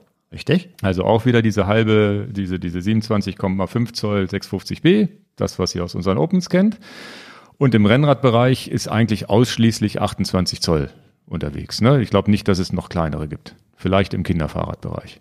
Mhm. Und früher waren natürlich die Triathlonräder, ähm, wenn man mal anfängt, Dan Amfield, Quintana Roo, steile Sitzrohrwinkel, das hat man früher alles mit Jetzt haben wir doch Geschichte. das hat man früher alles mit 26 Zoll Laufrädern gemacht. Ich hatte ja, das ja. in einem Podcast mal erzählt. Äh, Paula Newby Fraser, achtmalige Hawaii-Gewinnerin, ist sogar auf 24 Zoll Laufrädern mhm. mal unterwegs gewesen. Ja. Ja, aber das sind so, so eigentlich die Größen und ähm, in meisten Fällen, wenn man von Laufrädern spricht im Rennradbereich äh, ja, und, und, und Gravel-Bereich, haben wir jetzt am meisten zu tun, weil wir jetzt nicht die Mountainbike-Bude äh, sind sind eigentlich 28 Zoll und 27,5 Zoll. Was noch, noch für den Anfänger für Verwirrung sorgt, ist, du hast das gesagt, 27,5 Zoll oder 650B in genau. Englisch oder 650B in Deutsch. Das ist ganz komisch und das gleiche gibt's, also es meint das gleiche, ja. ja. Und bei den äh, 28 Zoll Rennradfelgen, weil ihr öfter auch mal Schläuche kauft, dann steht da nicht 28 Zoll drauf, dann steht da 700C oder genau. 700C. Ja. Das meint das Gleiche und damit können wir können wir es auch belassen. Und dann versteht man auch, warum das eine 650 und das andere 700. Genau. Ich wollte das nur noch mit sagen, genau. weil das sind wieder äh, Themen, die vorwiegend die Anfänger äh, vielleicht mit auf den Weg bekommen. Also sucht ihr einen Rennradschlauch, kann der 28 Zoll sein oder 700C, genau. das, das Gleiche. So, und dann kommt ja, das heißt, man, man wählt irgendwann mal eine Größe aus, beziehungsweise beim Rennrad wählt man nicht aus. Beim Gravelbike könnte man auswählen zwischen zwei Felgen jetzt heutzutage. Beim Mountainbike gibt, muss man, glaube ich. Kann man auch zwischen zwei wählen? Kann man zwischen zwei wählen. Auch 27,5. Und in die 29er kann man auch 27,5 einbauen, ohne Probleme. Korrekt. Äh, meistens entscheidet man sich dann aber auch, glaube ich, für einen anderen Rahmen, ne, würde ich ja. sagen. Mhm. Und ähm, dann kommt ja der nächste Schritt, ja, welches Material nehme ich denn? Und das ist, glaube ich, auch jetzt schon ein Thema, wo man so ein bisschen tiefer einsteigen muss. Ähm, gibt es Stahllaufräder? Noch? Ja, klar. Okay. Also, wenn wir wieder den ganzen Weltmarkt, alles, was an Vorder- und Ich meine jetzt im sportiven Bereich, sportiven Nein. Bereich natürlich. Ne? Also das Nein. heißt, es geht Nein. eigentlich los, ich kaufe mir einen Alu-Laufradsatz, ich kaufe mir einen Carbon-Laufradsatz mit einer Alu-Bremsflanke oder ich kaufe mir einen Vollcarbonlaufaufsatz. Das sind jetzt die drei, die ich so gedacht habe. Fällt dir noch was ein? Nein. Okay. Also Stahl ist raus. Okay. Das ist dann vielleicht nochmal bei so einem Baumarktbike irgendwo der Laufradsatz. Selbst da wird es wahrscheinlich Aluminium sein, gehe ich mal von aus, ne? Oft. Nein. Auch nicht. Baumarkt 130 Euro, was soll denn da Aluminiumfelger drauf sein? Okay. Interessiert doch keinen, Hauptsache billig. Und die, aus welchem Material sind denn die Speichen meistens? Ja, also wir haben ja ähm, ähm, keine Stahl nicht rostenden Speichen mehr. Wir haben ja alles nie Rostar-Speichen. So okay. heißen die. Also das, das ist alles ganz entscheidend. Da ist nichts mehr mit rostendem Stahl. Das heißt, die Speichen sind nicht aus Aluminium dann. Die sind dann ja. aus Stahl. Ja. Es sei denn, es ist jetzt irgendwie sowas ganz fancy Carbonmäßiges, ne? Und dieser klassische Begriff Nie-Roster. Okay. Interessant. Und die Nippel wiederum gibt es Stahl, Messing, Aluminium. Okay. Also diese Dinger, die in der Felge drin sind, die du dann drehst, um die Speichenspannung ja. zu erhöhen. So, und jetzt ist es äh, für, für die Entscheidungsfindung, welche Felge kaufe ich? Kaufe ich jetzt eine Alufelge, Carbon, Aluminium oder Vollcarbon? Ist ja na, in, in den meisten Fällen erstmal eine Geldfrage. Ich höre hör mal zu, wie du das erklärst. Ja, ja, ich glaube, ich glaube, es ist tatsächlich eine Portemonnaiefrage, wie viel man ausgeben möchte. Auf der einen Seite. Auf der anderen Seite glaube ich auch, dass es immer noch Leute gibt, gerade Felgengebremst, die dann sagen, ja, ich fühle mich auf einer Alufelge sicherer wegen des Bremsverhaltens zum Beispiel. Kann ich verstehen, die Aussage? Ja. Das wäre jetzt so, so beratungstechnisch. Wie, wie würdest du denn einen Kunden beraten, wenn der zu dir kommt und sagt, ja, was, was, was, was, ich, ich weiß nicht, ob ich Alu oder Carbon und so weiter und ähm, wie, wie, in welche Richtung berät man da? Man muss ja, wenn man einen Kunden richtig beraten will, erstmal auch fragen, was für ein Fahrrad hast du denn und wo möchtest du dieses Fahrrad bewegen? Und wie viel Erfahrung hast du. Diese Sachen mhm. sollte man ja, kann man sich auch selber mal so einordnen, wo ist man. Okay. Ist man jetzt ein Herr, wir müssen einfach Beispiele dann sagen. Ist das okay, dass ich einfach Beispiele bringe? Gerne, ja, ja, ist ja viel interessanter also, als nur die graue Theorie. Fangen wir mit, fangen wir mit dem absoluten Neuling an. Ich möchte mir ein Rennrad kaufen, habe zwischen 1000 und 1500 Euro im Portemonnaie, dann wird's wahrscheinlich keine Carbonfelge. Mhm. Ja, aber dann komme ich hier rein und was ist dann die Beratung? Die Beratung ist preisgesteuert. Mhm. Nicht, nicht materialgesteuert, sondern preisgesteuert, weil der Kunde sagt, ich habe jetzt hier mein Budget, ist mein erstes Rennrad, ich weiß gar nicht, äh, wo die Reise so lang geht und möchte zwischen 1000 und 1500 ausgeben, dann ist es vielleicht automatisch kein Carbonrahmen, sondern ein Aluminiumrahmen. Es fängt vielleicht mit einer niedrigeren Einstiegsgruppe, vielleicht sogar die Shimano 105er Gruppe. Irgendwo in dem Segment ist dann die Gruppe. Und dann sind das klassischerweise nicht leichte Aluminium-Laufräder. Und die sind auch nicht aerodynamisch geformt oder? In der Regel halt Ganz nicht, normale, ne? wie man sie kennt. Ne? Vielleicht muss man dann noch einen Euro mehr ausgeben, dann hätte man das. Mhm. Was aber auch gar nicht vielleicht für den Einsteiger wichtig ist. Der ist wichtig, dass er erstmal aufs Rad kommt. Viel wichtiger wäre, es ist nicht so wichtig, ob er 1000, 1100, 1300, 1500 ausgibt. Muss ich eine Lanze für den Bikefitter brechen, der ja auch in mir schlummert. Kauf nicht die falsche Größe. Mhm. ein beliebter Fehler ist ja, ich gehe in den Laden, da steht dann dieses Fahrrad, was seit zwei Jahren nicht verkauft ist. Das muss dem nächsten Kunden passen. ne? Also es ist jetzt ein 54er Rahmen und ob der Kunde 1,65 oder 1,85 ist, das passt dem, weil das ja, muss ja. jetzt weg. Das sind Taktiken, die missfallen mir sehr. Und dann fallen natürlich viele Einsteiger auf solche Angebote rein. Da steht jetzt hier 20 Prozent, 30 Prozent Rabatt drauf und der Verkäufer will einfach nur, dass dieses Rad rausgeht. Das ist Mist. Mhm dann ist es tatsächlich besser, wenn man vielleicht vorher ein Bikefitting bucht oder zumindest Freunde fragt, die sehr lange in der Szene sind, denen man das Vertrauen aussprechen will. Zumindest das sollte mhm. man machen. Wenn man wirklich keine Freunde in der Szene hat, ist es vielleicht wirklich gut zu sagen, ich buche ein professionelles Bikefitting, was neutral ist. Okay. Wo ich das Bikefitting an sich bezahle und äh, dann mit Daten rausgehe und sage, jetzt gucke ich mal, was der Markt mir anbietet und ich brauche dann wirklich jetzt die und die Oberrohrlänge und etc. Mhm. Das ist also die Sache für den preisgesteuerten Kauf, wo es jetzt nicht darum geht, welche Felge brauche ich, wie hoch soll die sein, ist mhm. einfach, dass der Preis ähm, äh, verbietet ist. Der Kunde hat jetzt dieses Fahrrad für 1400 Euro und sagt, Mensch, ich habe richtig Spaß am Rennradfahren. Ich komme nach einem Jahr schon wieder rein und sage, jetzt brauche ich aber mal heiße Felgen. Jetzt hat er das Fahrrad ausgegeben und dann ist natürlich ganz klar, die Antwort ist, das nächste, was dich vielleicht schneller macht, ist die aerodynamischere Felge. Mhm.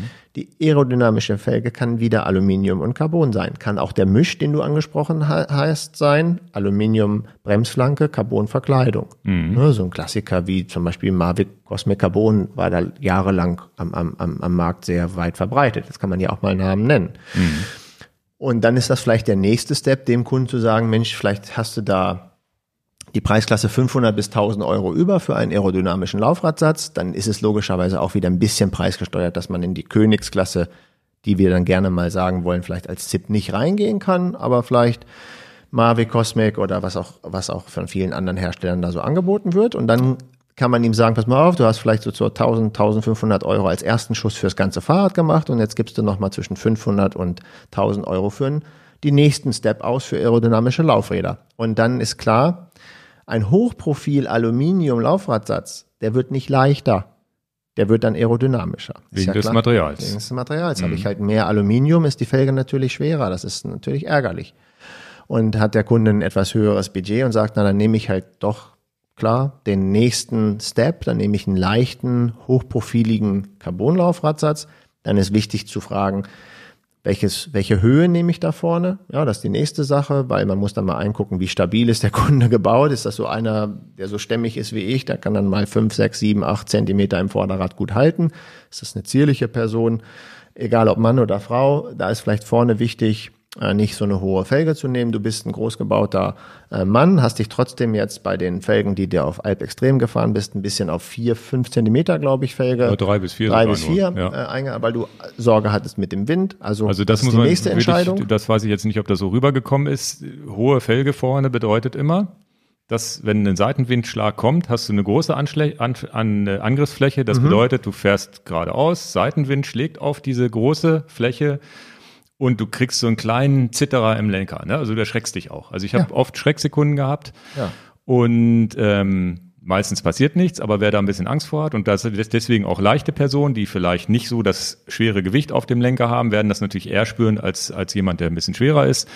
Das wollte ich jetzt nur noch mal erklären, dass das so auch äh, bildlich wörtlich, hörerisch natürlich auch vielleicht ganz gut rüberkommt. Ne? Und das ist, dann, dann greife ich da noch kurz ein, damit das auch gleich mit abgehandelt ist. Das betrifft auch viel mehr das Vorderrad als das Hinterrad, weil genau. im Vorderrad habe ich ja ein Drehgelenk.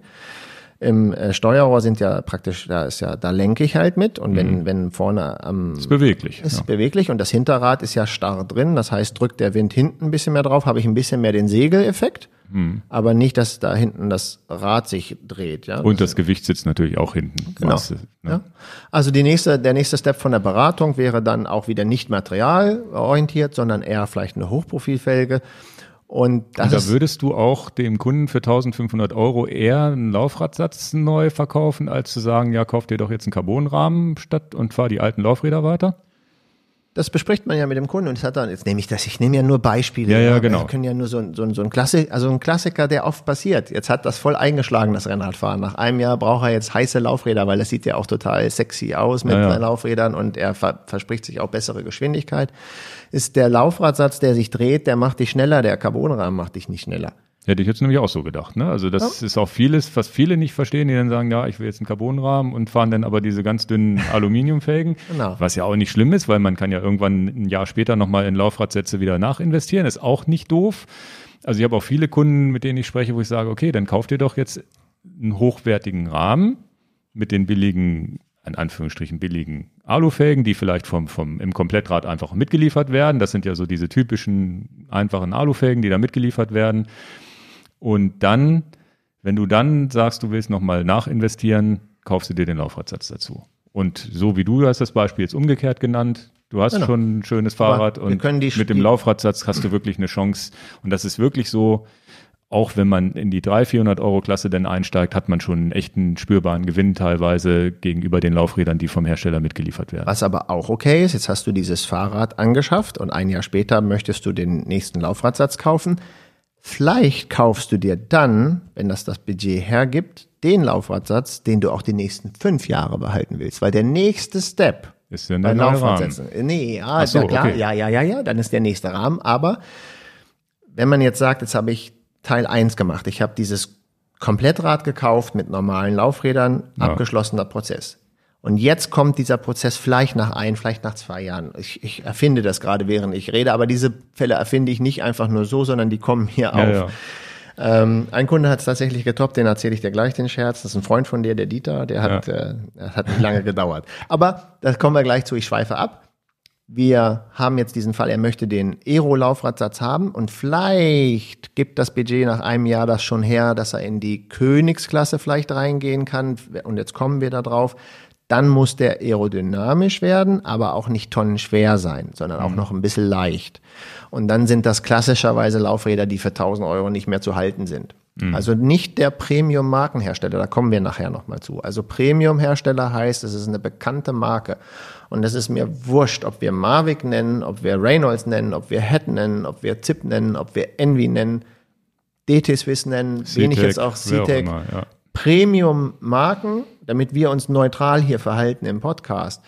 Ähm, ich fahre Headfelgen, die haben wir gar nicht in unserem Webshop. Mehr Ehrlichkeit ja. kann ich nicht rüberbringen, hoffentlich. Die gehen, da durchbrechen wir die 1000 Euro Liga und es geht auch ganz oft Richtung 2000 Euro und der Kummer ist groß. Aber nochmal nachgedacht, ich habe jetzt ja die erste Hürde überwunden. Ich finde Rennradfahren toll, ich habe viel Spaß, ich habe da nicht ins Klo gegriffen mit der Sportart ich weiß schon, ich bleibe fünf, sechs, sieben, acht, neun, zehn Jahre dabei. Wenn ich da so die ersten äh, Bestätigungen bekommen habe, vielleicht kaufe ich mir dann doch den Laufradsatz an achte drauf, der noch teurer ist als die Erstanschaffung meines ganzen Fahrrades. Und ich unterschreibe das auch noch.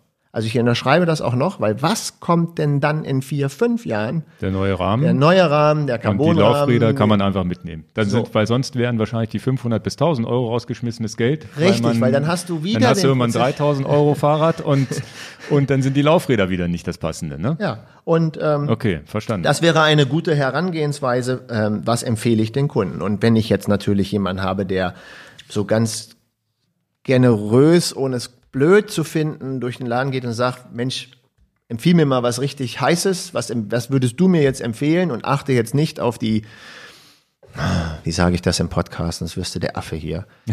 ähm, auf die letzte Kommastelle. brauchst nicht auf die letzte oder auch ja, ein bisschen, ein bisschen lockerer von, ja. von, der, von der Hand gehen und sagen, Mensch, ich will diese Sachen nicht zu ausgiebig diskutieren.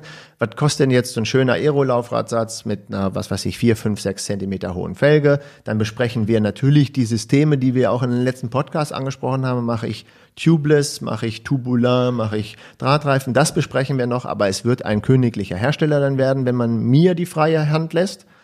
Dann wird es ein absolutes Markenprodukt, weil ich auf China Produkte nicht viel Wert lege. Mhm. Also ich brauche eine Qualität dahinter. Ich stehe auch mit meinem guten Ruf dahinter, dass ich den Leuten nur gute, vernünftig funktionierende Sachen verkaufe. Und dann ist es, dann liegt, liegt das klassischerweise zwischen 1500 und vielleicht so 2500 Euro, damit man diesen mhm. Kummer weiß, der einen da erwartet. Und ähm, das wäre die nächste Beratung. Und das, und das ist, ist selbstverständlich komplett Carbon. Vollcarbon, genau. Vollcarbon. Und Vollcarbon hat natürlich den Vorteil, es ist leichter als Aluminium. Es ist natürlich auch wahrscheinlich Na? stabiler gebaut als jetzt so eine Alu ähm, Carbon-Variante, weil ja letztendlich da zwei Materialien zusammengefügt werden müssen. Hier hat man jetzt nur ein Material. Wenn du, ähm, nehmen wir jetzt eine Felge, die vielen Leuten klar ist, zumindest hier vielen von euch Profis, die jetzt zuhören, wenn wir jetzt zwei Felgen-Shapes ähm, als Durchbruch nehmen, die sehr viel geändert haben im System, dann ist es Head Stinger Felgen und Zip Firecrest Felgen, beide so in 5, 6 Zentimeter Design, die sind sehr breit geworden und oben rund. Diese Felgen könnte man für, für das Gewicht, was sie auf die, auf die, auf die Reise schicken, nicht in Aluminium bauen.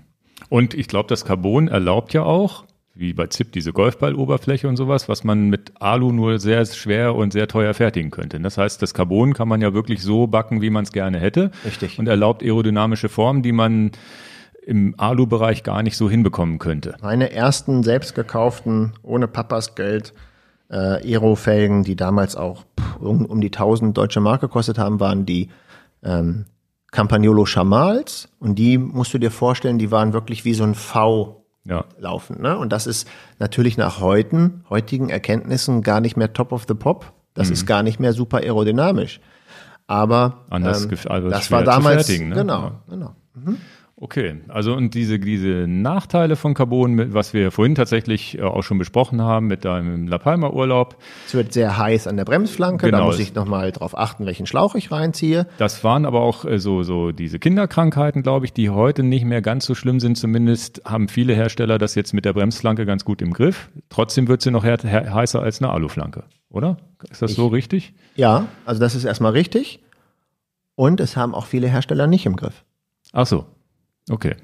Und da das ist dann, dann, ja. Da muss man dann wieder gucken, was man nimmt. Ne? Und da muss man dann gucken, was man nimmt. Und ähm, wenn wir hier einen ehrlichen Podcast abreißen sollen, ähm, nenne ich die Marke, die es von der ersten Stunde an gut beherrscht hat. Mhm. Deswegen sage ich das auch. Das ist ZIP. Ja. Von der ersten Stunde der Carbonfelgen, wo sie auf den Markt kamen, waren sie schon sehr, sehr gut. Sie haben einen riesen naja, Fehler würde ich nicht sagen. Es war damals Stand der Technik. Ähm, sie hatten von der Hitzeentwicklung kein Problem, aber von der Bremswirkung ein Problem. Mhm. Dadurch hat die ganze Industrie gelitten, weil ZIP waren so die Vorreiter mit Carbonfelgen. Und dann haben sie dann gesagt, hier auf der Felge bist du noch sicher unterwegs, wenn du mit Kork bremst. Also mhm. nicht mit Gummi, sondern mit Kork Bremsbelegen. Und wer diese Zeit noch kennt, Grüße an die Community 30 years ago. Bei Regen auf der Zip-Carbon-Felge, äh, das Rad hast du gar nicht zum Stehen gekriegt. Katastrophal. Ja. Also dann, dieses Regenthema, das war nämlich auch was, was ich unbedingt noch ansprechen wollte. Aber ja, ja, aber das war natürlich, und daher rühren natürlich diese ganzen Sachen, Alter, wenn du Carbonfelgen hast, es regnet, du das kriegst heißt, die Karre Felgen, nicht zum Stehen. Felgen gebremst ist natürlich Alu bei Regen wahrscheinlich immer noch das Beste, beziehungsweise jetzt die aktuellen, glaube ich, ziehen gleich. Ne? Also wenn wir jetzt die königlichen Hersteller nehmen, ob das jetzt meinetwegen, boah, es fällt mir schwer, weil ich mich dann festlege auf ein paar Hersteller, aber nehmen wir jetzt mal Envy, Head, Zip, Reynolds, so ein paar Premium-Sachen. Es tut mir viel leid, wenn jetzt der Produktmanager von Marke XY nicht genannt wird. Die haben kein Problem mehr mit Nässe auf Carbonflanke. Das ist genau, wie ich das vorhin sagte, mit den Drahtreifen. Die sind jetzt ähm, vom Rollwiderstand super geworden und so sind auch die königlichen Hersteller der Carbonfelgen, die sind auch das super heißt, mit geworden. Alu-Felgenbremse habe ich keinen Vorteil mehr. Nee, also das ist dann Weil vielleicht. das ist ja noch, also, auch noch so ein Mythos, der, der hängen geblieben ist. Und ich habe ja, ich habe ja tatsächlich vor fünf oder sechs Jahren auch, jetzt sind wir wie bei den Lightweights. La Palma ja, hast du die, ja die La arme Palmas- Firma, die machen tolle Laufräder, Ja, ja, ja. aber die- auch, auch das gehört dazu. Die haben es ja mittlerweile auch im Griff, so ist es ja nicht. Aber damals, die, die, die Lightweights, die ich gefahren bin, Ötztaler bei, bei Dauerregen, Schlechte Entscheidung gewesen. ja, das Gute war, dass ich vorher schon mal so einen Radmarathon gefahren bin zur Übung, meinen ersten damals tatsächlich. Und ähm, da habe ich einmal einen Schreck gekriegt. Du musst ja, du musstest, du musstest, für die, die es nicht mehr wissen, du musstest bremsen. Oder du, du, es hat geregnet, du bremst und die- eins, zwei, drei. Es ist nichts passiert. Ich weiß. Du bremst ins Leere. Ich also weiß. es ist so, als würdest du, was ist denn jetzt los? Bremsen deinen Arsch. Auf den früheren Zipfelgen mit Carbon brauchtest du nicht bis 1, 2, 3 zählen, sondern bis 10. Okay. Es ist zehnmal, zehn Sekunden Und dann passiert. ist es aber so, dass es äh, durch die, durch, irgendwann greift ja die Bremse. Weil das Wasser wird verdrängt durch Ja. die Drehung und sonst wie. Ich weiß, was du Und sagen wenn der, und, und Gott sei Dank habe ich da einen ganz gute Finger gehabt, dass ich dann nicht über den Lenker gegangen bin, weil in dem Augenblick, wo sie greift, greift sie dann ja auch. Ne? Also das war so der, der, der Stand früher. Das ist heute, wie gesagt, heute ist das nicht mehr so.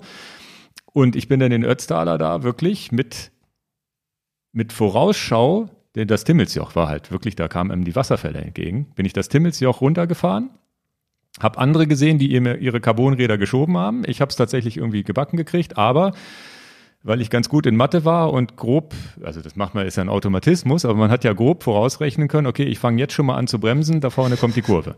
ja, ja, ein bisschen Erfahrung spielen lassen. ne? Also und das ist, das war wirklich krass früher und jetzt fahre ich ja die ZIP 202 zum Beispiel auf La Palma, sind wir auch durch den Regen gefahren.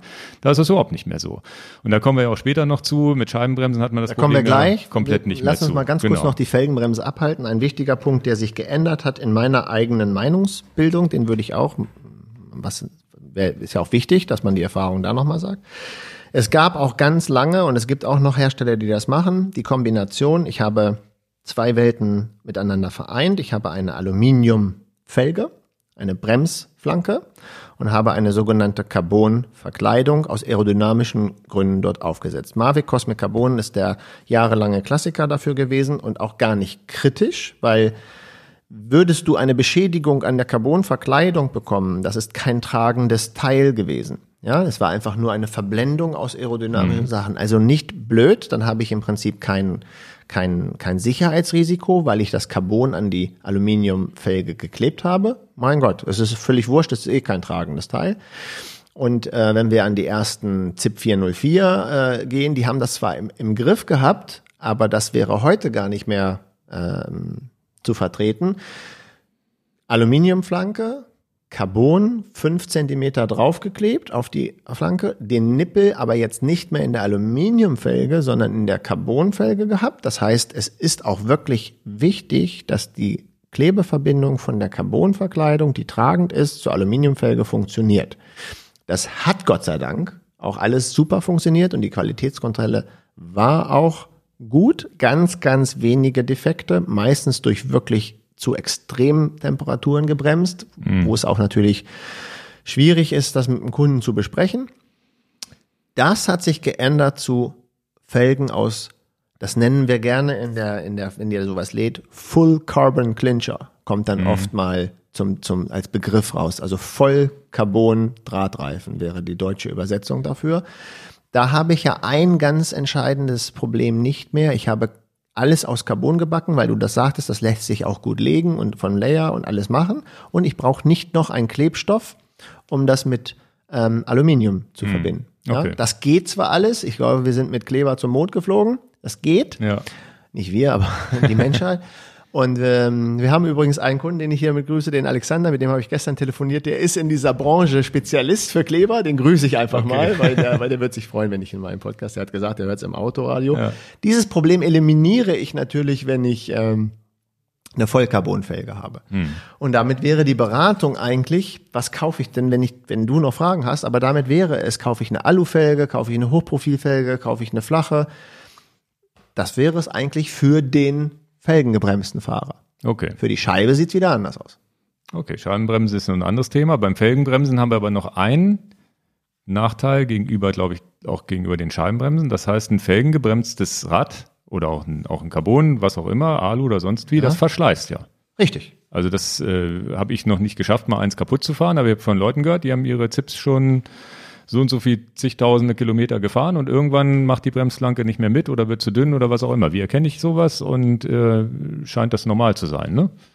Ja, das ist ein sehr guter Punkt. Hast du den eigentlich notiert? Nee, hast du nicht notiert. Hast du das notiert? Das ist ja, Ja, erstaunlich, dass du das so aus dem, aus dem Stillgreif sagst. Aber guter Punkt, kann ich sehr gut drauf eingehen, freut mich richtig. Weil das ist ein richtiges, schönes Thema. Haben wir eine Drahtreifenfelge, egal ob Aluminium und Carbon, ist das ein wichtiges Thema. Zu messen, jetzt kann ich das natürlich im YouTube-Video besser zeigen, als wir bei Podcast erklären, aber dieses U, diese Haken, die ich rechts und links habe, damit der Reifen hängt, da bremse ich ja auch drauf. Genau. Wenn ich da zu viel Material abtrage, dann droht diese Flanke zu kollabieren. Die soll ja eigentlich gerade sein als Fläche und dann, wenn die sich schon nach innen beugt, so eine ausgesagte, äh, so eine Beule hat, das erleben wir in der Werkstatt. Wir be- betreuen werkstatttechnisch die Leute seit über 25 Jahren. Da muss man dann leider sagen, hier, das fährst du nicht mehr. Du kaufst dir jetzt neue Aluminiumfelgen, weil die kollabiert schon. Okay. Es gibt einen, einen, einen, einen kleinen Messschieber, der praktisch wie beim Auto auch die Dicke der Bremsscheibe messen kann. Der hat so zwei Zänkchen. Damit kann man das tatsächlich nochmal messen. Aber oft ist es auch schon, wenn man mit dem Finger so an der Bremsflanke lang geht und die ist nicht mehr gerade und die ist schon so leicht durchgebeut, dann war's das mit der Felge. Okay. Die darf nicht kollabieren. Das gleiche gilt für Carbon. Entscheidender Vorteil von Carbon ist, das dauert ewig, bis das Material ähm, abgetragen ist. Bei Aluminium hast du den Verschleiß auf den Bremsbelägen als auch auf der Aluminiumfelge. Bei Carbon hast du deutlich mehr Verschleiß an den weichen Bremsbelägen, während noch auf der Felgenbremse, aber wenig am Carbonabrieb. Das ist ein richtiger schöner Vorteil von Carbonfelgen. Die sind zwar dann vielleicht teurer, aber sie halten auch länger, es sei denn, du triffst die Bordsteinkante. Okay. Und die, die, die Bremsbelege sind auch unterschiedlich. Das haben wir jetzt nebenbei sind, nochmal so das haben wir erzählt. nebenbei erzählt. Äh, die Bremsbeläge sind also unterschiedlich. immer Carbon-Bremsbelege kaufen für Carbonfelgen. Und deswegen ist es auch schwierig, an einem und demselben Rad Carbon und Alu zu mischen. Ne? Es sei denn, oder kann man mit den Carbon-Bremsbelegen sagen, ja, Erkläre ich gleich. Okay. Mach- äh, Behalt's kurz im Kopf, erkläre Ja. ich gleich. Ähm, wegen der, wegen der, wegen der ähm, Abnutzung. Aluminium hat also höhere Abnutzung als bei, ähm, bei ähm, sag mal schnell, Drahtreifen. Äh, Carbon, Entschuldigung. Und ähm, jetzt bin ich raus aus dem Konzept. Ganz kurz, bei den Drahtreifenfelgen ist das ein heißes Thema. Also Okay. da muss man wirklich mehr drauf achten. Jetzt wollen wir nicht zu viel in die Kerbe für Schlauchreifen gehen, aber ganz klar, auch Schlauchreifenfelgen gibt es aus Aluminium. Und bei der Schlauchreifenfelge, ich, ich, ich, ich treibe es mal auf die Spitze. Wenn ich bei der Schlauchreifenfelge die Felge so abbremse, dass ich theoretisch ein Mini-Loch schon reingebremst habe, Ah, die Wahrscheinlichkeit, dass du damit tödlich verunglückst, ist wesentlich geringer als bei Drahtreifen, weil der Reifen ist oben drauf geklebt. Es gibt noch eine tragende Konstruktion um die Sache. Du hast sowieso Quatsch gemacht, weil du ein Loch eingebremst hast. Aber wenn wir noch den Faktor reinnehmen, wie gut, viel die Schlauch- Risiko bremse ich runter? Die Carbon-Schlauchreifenfelge, meine Herren, ich weiß nicht, ob die meisten Kunden von uns werden die niemals in ihrem Leben abgebremst ja, das kriegen. ist ja ganz einfach äh, physikalisch zu erklären. Man hat nicht mehr dieses U. Man hat ja letztes Mal habe ich da diesen Halbmond erfunden, wo die, wo der Schlauch drin liegt. Das, ist doch heißt, gut erklärt. das heißt, da ist ja wirklich äh, bei, bei beim Drahtreifen ist halt, wie gesagt, da sind diese beiden Felgenhörner und dazwischen ist nichts. Und beim Schlauchreifen ist da halt zwischen Material, das- was das stabilisiert. So, das wäre jetzt äh, nochmal der, der Punkt Verschleiß. Das war ein richtig guter Einwand. Also Aluminium verschleißt mehr als Carbon. Und das bringt uns natürlich auch äh, zu den Bremsbelegen, die wir gleich machen. Aber das Thema ist ja komplett eliminiert, wenn ich scheibengebremste Räder habe. Da brauche ich Genau. nie wieder drüber nachdenken.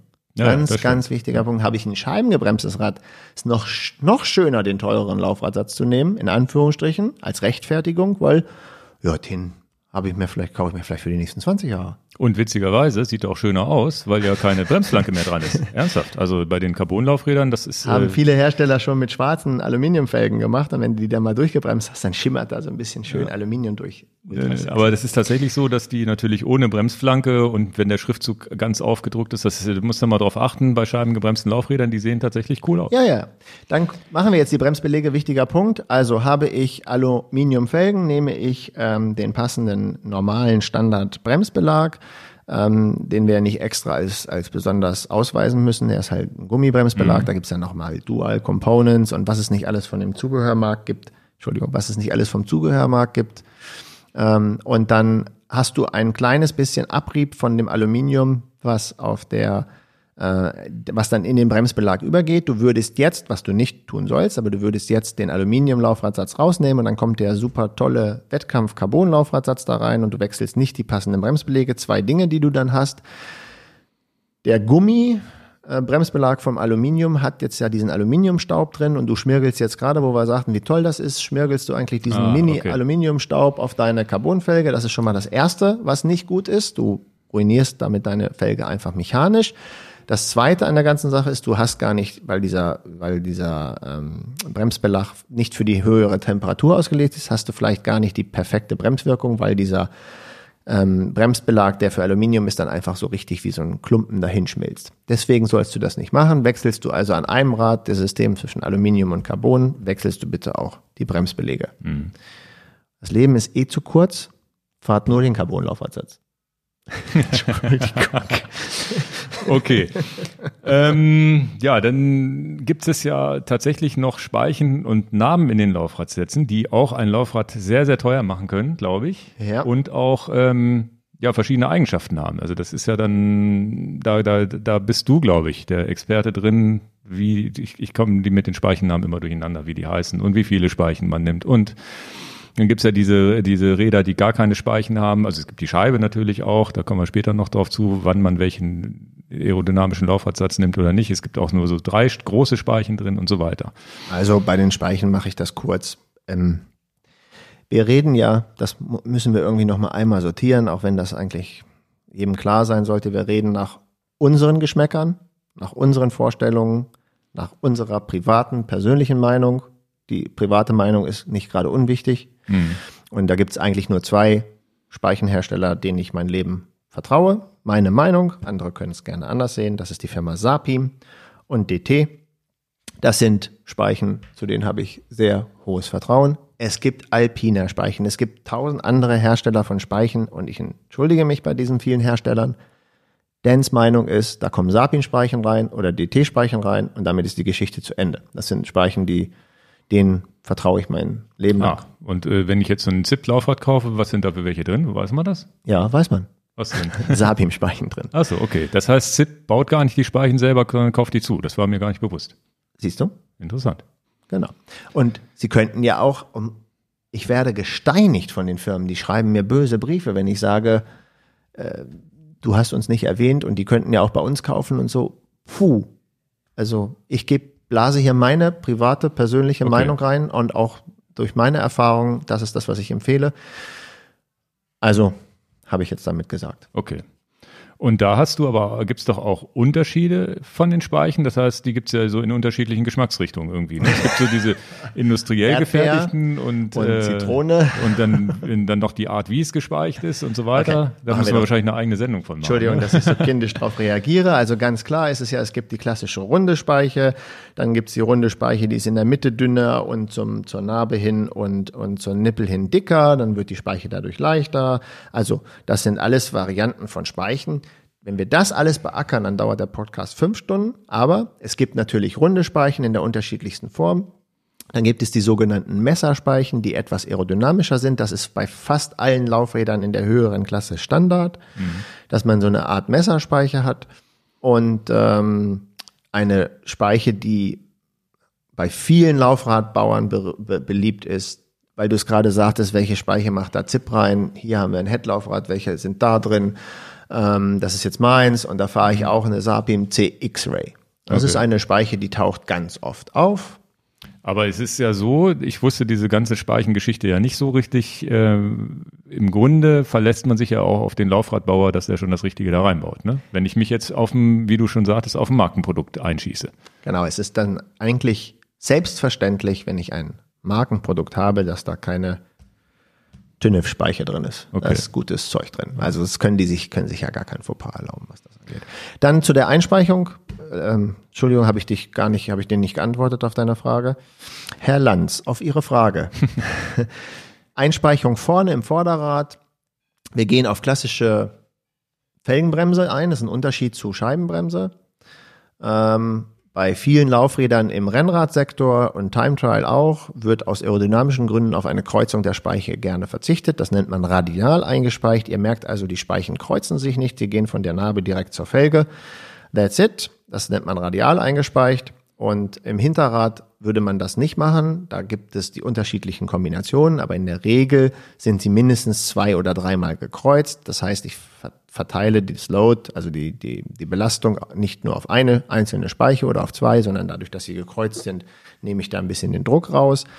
Ähm, das ist dann zum Beispiel, je stabiler ein, ein Laufrad werden will, kann man bis zu vierfach kreuzen. Zum Beispiel Tandems würde man vorne wie hinten vierfach kreuzen, wenn das hart genommen wird, weil das ja auch mal doppelt Gewicht mhm. drauf, ähm, weil wir das ja auch mal haben, welche, welche Fahrergewichte können welche Laufräder.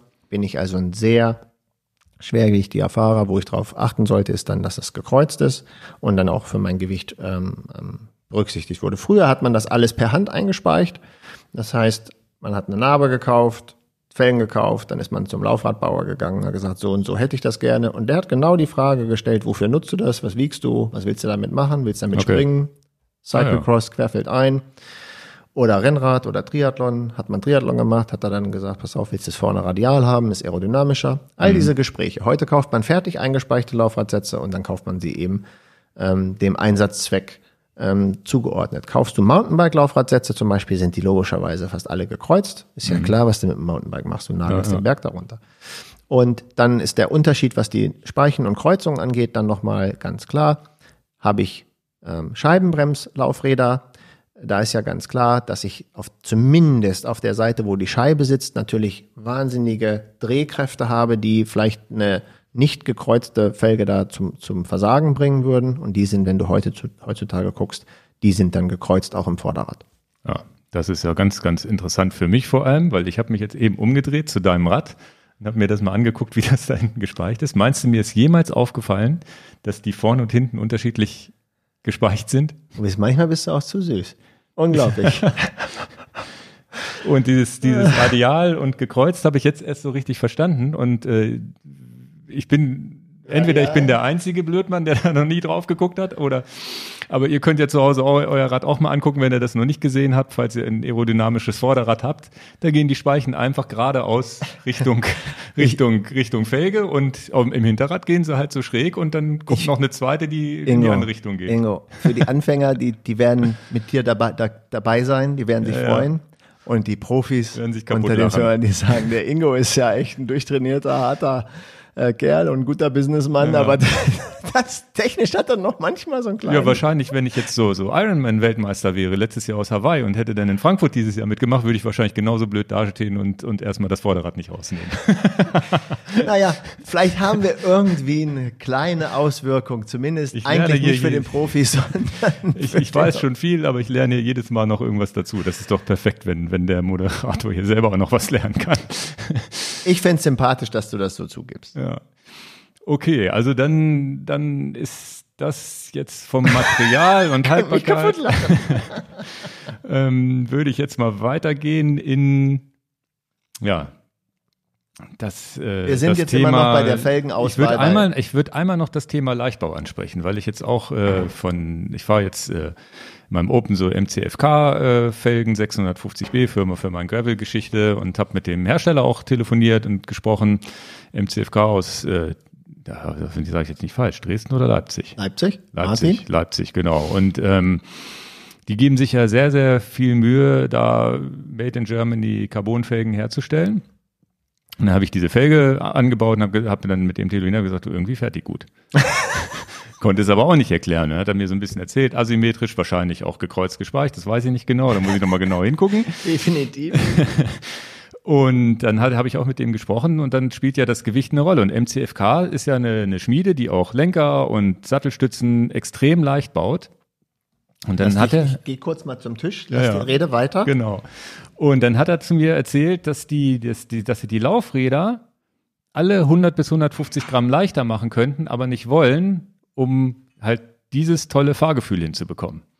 Und auch die, die, die, die, äh, ja, Fahrgefühl und äh, auch die Stabilität und so weiter. Das heißt, ähm, leicht ist nicht immer besser, scheinbar. Und ein Hersteller wie MCFK verzichtet auf das maximal leichteste Laufrad, um das Fahrgefühl zu verbessern. Weil ich habe ihm auch gesagt, es ist genauso wie mit den Schlauchreifen, was ich vorhin erzählt habe. Irgendwas, irgendwas ist da anders. Bin ja die Stands vorher gefahren, die fahren auch super und sonst wie. Aber irgendwas fährt sich da anders, das rollt irgendwie besser. Und dann hat er gesagt, ja, das ist die, das ist die Kunst. Dann blase ich jetzt meine Meinung dazu Ja, raus. okay. Deswegen bin ich kurz aufgestanden. Ja, Im Podcast, die Leute kriegen das nicht mit, die es bei YouTube sehen, die sehen das. Ich habe hier mal zwei schöne Leichtbau-High-End-Produkte gegeben. Das gilt ja für Lenker, Vorbau, Sattelstützen, Laufräder. Genau das Thema gilt ja. Und was ich eingehend vorhin sagte, jeder sollte doch, wenn er auf sein Rad steigt, das Gefühl der 100%igen Sicherheit haben, das ist eure Lebensversicherung. Und alles bis aufs letzte Gramm auszureizen, ist vielleicht der falsche Weg. Möchte ich das leichteste Rad unter der Sonne bauen? Wir hatten jetzt ja ein Rad mal gebaut unter fünf Kilo. Da würde ich schon sagen, das kann ich vielleicht auch noch mal, wenn ich irgendwas alles ausreize, vielleicht auch Richtung viereinhalb Kilo noch bringen oder ein bisschen drunter. Aber ob ich damit freiwillig gerne den Galibier runterfahre, den Ventoux runterfahre, den Großglockner runterfahre, ich bezweifle das. Das ist auch zum Hochfahren gedacht. ne? Tatsächlich hatten wir das vorhin gesagt. Es gab eine, das, Entschuldigung, das, du gibst ja hier richtige Beispiele. Es gab mal eine Felge von Lightweight, die hieß Uphill Only. Ach, Da, du kommst, ja, ich komme mit Sachen um die Ecke. Da, ich, ich freue mich, dass deine Augen so glänzen. Es gab tatsächlich eine Vorder-, ein Vorderrad, das war nur für Uphill Only. Der Name ist Programm, verstehst du, oder und nicht? dann oben stand der Mechaniker ausgetauscht wieder runtergefahren, oder? Das ist das Rad, wo Oder definitiv Bergzeitfahren. Genau, Bergzeitfahren. Oder wenn du vorher noch das Team hast, das dir das Rad austauscht noch Ja. und du weißt, es ist Alp d'Huez, du musst nur hoch. Mhm. Oh, Es gibt keine Runterfahrt. Das gab's. Es gab Okay. solche Produkte. Da hört der Spaß bei mir definitiv auf, aber es passt ja in den Podcast rein. Und ähm, jetzt kommen wir wieder so zu meinen persönlichen Einstellungen. Die wichtigste Sache ist, du musst erstmal selber das Gefühl haben, diesem Material vertraue ich mein Leben an. Ja. Wer nicht dieses Gefühl hat, kann ich nicht die Meinung teilen. Mhm. Also ich habe nur ein Leben, es ist mir wichtig, ich lebe gerne, ich habe Kinder, das lassen wir überhaupt nicht, das Aber da kommt überhaupt ja, nicht in die Diskussion. Sind wir ja da. auch wahrscheinlich wieder bei den Markenherstellern, wo man sagen könnte, na ja, da Genau. hat man noch am ehesten das Gefühl, dass da eine große Genau. Maschinerie dahinter steckt, Genau. die ich das gebe, auch ich gebe, prüft. Ich gebe dir viele Beispiele, ähm, wenn das okay wäre jetzt noch, das ist mir, ein- das ist mir ein wirkliches Anliegen. Ähm, das meine ich vom Herz auch so. Also an, mit dem Fahrrad versterben, weil der Rahmen bricht, der Lenker bricht, der Laufradsatz versagt, das ist ja echt eine ganz doofe Nummer. Kannst du dann auf den Stein stehen lassen, das Material ist gebrochen. Ist nicht Mhm. clever. Und ähm, wenn ich jetzt unterwegs bin, meine Laufräder, die Reifen, die ich mache, die Bremsen, die ich habe, da habe ich ein ganz gutes Gefühl. Die Sattelstütze haben wir, damit haben wir zum Beispiel angefangen, richtig zu experimentieren. Da sind wir große Fans von. Da, glaube ich, können wir ganz gut einschätzen, dass das nicht so einfach so durchbricht, wer, welcher Hersteller wir nehmen. Wir würden kein China-Produkt nehmen, aber ähm, da gibt es viele, viele Anbieter und, und einer hatten wir jetzt ja gerade gesagt. Jetzt habe ich hier einen Lenker in meiner Hand, der wiegt 150 Gramm, made in Germany. Ähm, und es ist ja eigentlich auch egal, welcher Hersteller es ist, aber wir kennen die Person, wir wissen, es ist made in Germany, wir wissen, es ist High Engineering, der Lenker ist 150 Gramm. Und wenn wir die anderen Tuning-Hersteller, AX Lightness, Schmolke und hier jetzt, wie gesagt, MCFK reinnehmen, wenn wir die alle mal so sehen, dann machen die alle einen sehr guten Job, was die Lenker angeht. Und dem vertraue ich das auch an. Also da ist der nächste Step, den ich angehe, weil ich durch die jahrelange Erfahrung weiß, so Carbonlenker brechen auch echt nicht mal einfach so weg. Ja. Unterschreibe ich noch. Und jetzt kommt ein entscheidender Punkt. Also ich entscheide das mal ganz kurz aus der Erfahrung. Das unterschreibe ich noch. Hast du Kunde XY, aber einen wahnsinnigen Knoten im Kopf, wenn du sagen müsstest, ich fahre mit einem Rennradlenker aus Carbon den Berg runter, das will mein Kopf nicht, dann mach es bitte auch nicht. Mach es. Das, was wir sagen, der Knoten im Kopf, der darf nicht da sein. Du musst doch gut den Berg runterfahren. Und wenn du dran denkst, mein Lenker könnte versagen, mach das nicht. Und deswegen habe ich das kurz geholt. Es ist kontraproduktiv für den Martin, aber es ist meine Meinung. Mein Kopf will keinen Carbonvorbau. Mein Kopf will das einfach nicht. Und ich habe, wenn ich mir den Vorbau angucke, denke ich, Mann, ist der gut und präzise und durchdacht und schön gefertigt und ja, ich, ich finde ihn wirklich auf höchstem Niveau gefertigt und, und, und, und ich glaube auch, dass er nicht bricht und alles, alle Standards erfüllt, die er will. Aber mein Kopf will es nicht. Weil du mal eine Negativerfahrung gemacht hast oder das Ja. bei Kunden gesehen hast? Weil ich mal persönlich eine Negativerfahrung gemacht habe, dass ein Vorbau weggebrochen ist. Okay. Und Das ist du- ja ähnlich wie mit dem Sattel, wo du das auch schon mal genau, hast. genau, gutes Beispiel. Ich habe den Specialized, kann man den Namen ruhig nennen, Phenom-Sattel mit Carbongestell gemacht. Dann ist mir das Carbongestell weggebrochen. Und hast du diese Negativerfahrung? Ja, ich keinen Bock auf, auf Carbongestell. Also es ist ja, Okay. es ist ja, und da, da bin ich nicht zu, zu Sturz gekommen mit, dem- mit Aber das ist ja auch wieder nicht, das gleiche, Das das Gleiche, diese gleiche. Gefühls, subjektive Gefühlsgeschichte, Genau. ne? Und, und Genau. wäre ich jetzt zum Beispiel gar nicht. Ich würde den sofort anbauen, weil ich sage, der ist perfekt hier und, Genau. und stabiler geht's ja gar nicht. Und, und deswegen ist das schwer im Podcast rüberbringen machbar, äh, rüberbringbar. Wo hat jeder vielleicht eine Grenze? Was gehe ich mit? Was gehe ich nicht mit? Super leichte Felgen. Ich wieg über 90 Kilo. Hast du einen Knall? ja. Es kommt in mein Leben nicht, es kommt nicht rein. und du fährst halt auch entsprechend darunter mit vollem Risiko, ne? Das heißt, ich brauche, also ich würde niemals einen Felgensatz nehmen, der so bei einem Kilo rumliegt, nur das, nur das Gewicht ist vom Rad her.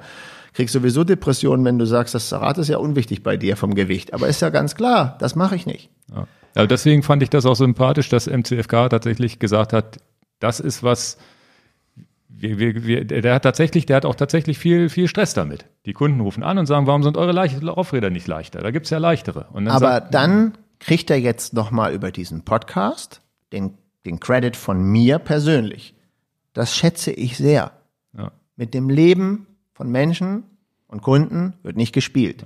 Wenn meine Autowerkstatt mir eine, ich nehme das als blödes Beispiel, aber das sagt, pass mal auf, da habe ich eine Bremsscheibe für deinen Turan, die ist wesentlich billiger als die Originalscheibe von Bosch und die mache ich dir da mal rein und dann sparst du in einer, in einer Endrechnung 80 Euro und ähm, kann dann nicht für mein Leben garantieren und weiß gar nicht, was er da Ja, reinbaut. ja Also könnte ich rechts ist, und links steinigen. Das passiert ja in meinem Leben nicht, aber ich erfinde das gerade, wo ich sage, da sind die Grenzen da, da höre ich auf. Und wir sind heute bei Laufrädern und eigentlich können wir den Bogen auch zu, welche Laufräder kaufe ich denn und wem vertraue ich denn, Entschuldigung, hab das eben weg. Wem vertraue ich denn eigentlich mein Leben an? Wir sind heute in der Laufradberatung. Ja, jetzt ist, äh, jetzt ist, ich- bevor wir auf die Hersteller nochmal eingehen oder was wir so fahren auch oder wir schon gefahren sind, weil wir werden sicherlich einige Marken hier nennen können, mit denen wir Erfahrung gemacht haben, ist jetzt das wichtigste Thema auch für, für Anfänger als auch schon für Fortgeschrittene, die vielleicht noch gar nicht so genau wissen.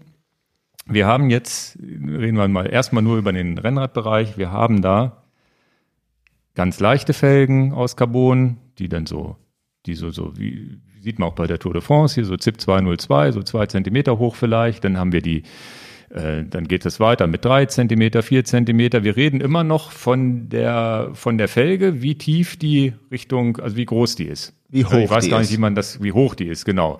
Ich weiß gar nicht, wie man das für einen An Anfänger erzählen will. Also das, was unterm Reifen kommt, da gibt's ja manchmal so fünf Zentimeter, sechs, sieben Zentimeter, die runtergehen, dass man wirklich so, wie wir hier im Hintergrund stehen haben, die Heads, die wirklich schon sehr tief, äh, sehr tief Früher gab es runtergehen. diesen Begriff Tiefbettfelge. Ja, also einfach, dass die, dass die Flanke sehr groß ist. Also die ist sehr klein, umso leichter ist das Laufrad, dann wird die immer größer, umso aerodynamischer ist das Laufrad, bis hin dazu, dass man gar keine Speichen mehr hat und im Hinterrad zum Beispiel äh, ne, ne, ne, ein Scheibe. Scheibenfahrrad fährt, wo man sozusagen nicht mehr durchgucken kann. Das seht ihr bei der Tour de France im Zeitfahren zum Beispiel. Und da finde ich immer eine Beratung sehr, sehr schwierig. Wer kauft jetzt was? Weil da gibt es tatsächlich ganz, ganz viele verschiedene und, und Anwendungszwecke, Vorlieben. Wir haben das mit dem Wind vorhin schon erzählt. Und ich persönlich habe jetzt über die Jahre tatsächlich verschiedene Felgenhöhen ja, angesammelt, würde ich mal so sagen. Und jede hat irgendwie für mich eine Existenzberechtigung. Die Antwort ist aber ganz einfach. Aber erzähl noch ein paar und dann. Okay, also ich würde den mal von, von, von meiner Warte aus sehen. Ich habe hab zum Beispiel für La Palma ein Rad, wo ich wirklich diese ganz leichte 2 Zentimeter Felge drauf habe, weil ich erstens mich bergab wohler fühle, wenn ich weiß, in den Kurven kann mir kein Wind irgendwie ins Vorderrad rein, rein äh, dingsen und es ist halt das maximal leichte, was geht. Und äh, die Aerodynamik ist mir da nicht wichtiger, weil es sowieso nur hoch und runter geht. Dann finde ich als Kompromiss aber sowas wie ZIP 303, also so drei Zentimeter, vier Zentimeter, ist was so, so allround-mäßig, wo du wirklich schon eine sehr gute, schnelle Aerodynamik hast, aber noch nicht so ganz sackschwer bist. Und dann gibt's so, so mein Aero S5, da habe ich jetzt momentan so vier, vier bis fünf Zentimeter Felgen drin und hatte, hätte würde hinten vielleicht sogar eine acht oder neun Zentimeter eine Felge reinmachen, weil da das Gewicht nicht so wichtig ist, sondern die Aerodynamik das Wichtigste. Und dann bis hin zum Zeitfahrrad, wo ich vorne eine Achterfelge drin habe, also acht Zentimeter groß, also richtig flächig schon und hinten eine Scheibe, wo ich sage, okay, kann schwer sein, wie es will, das Rad. Hauptsache es ist schwer, wenn ich, äh, leicht, wenn ich geradeaus fahre.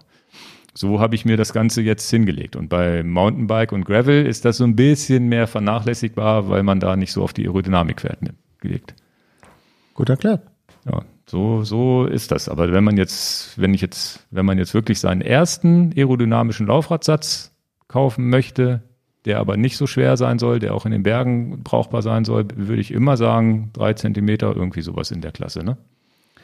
Wir können jetzt zwei Wege gehen hier in dem Podcast. Wir können einmal rechts abbiegen. Das wäre, dass ich mein ganzes Fuhrpark hier aufzähle. Vielleicht interessiert es den einen oder anderen, das ja. lasse ich jetzt mal bei dir, aber dann kann ich das mal von meiner Seite, zumindest ist das das Ergebnis, was ich so gekauft habe und was mhm. ich so fahre. Wir können aber auch erstmal zu B gehen, äh, in die Kaufberatung, ähm, ist vielleicht spannender als was fahre ich ja, jetzt. machen wir mit der Kaufberatung weiter, genau. Genau, und dann äh, können wir das praktisch am, am Schluss nochmal sagen, ja. was ich mich entschieden habe. Also die Kaufberatung ist ganz klar. Wir haben das ja vorher mal so ein bisschen mit dem Budget abge, abgeklappert. Das ist ein nicht, nicht unwichtiger Faktor, ja, dass man ja. weiß, was möchte der Kunde eigentlich preismäßig ausgeben. Ich werde sicherlich gesteinigt, ich sage es trotzdem, keine nicht bekannten Marken kaufen ist meine Devise. Mhm. Und äh, das Internet ist nicht so kompliziert zu verstehen, was ist eine Marke. Ja? Also wenn ihr die großen Hersteller durchgeht, dann ich möchte so neutral, wie es nur geht, es sein. Wir haben das vorhin schon gesagt. Dann tauchen da Namen auf, die tauchen seit Jahrzehnten vielleicht auf. Fangen wir an. Die, darf ich, erzähle ich ja? Ja, ja.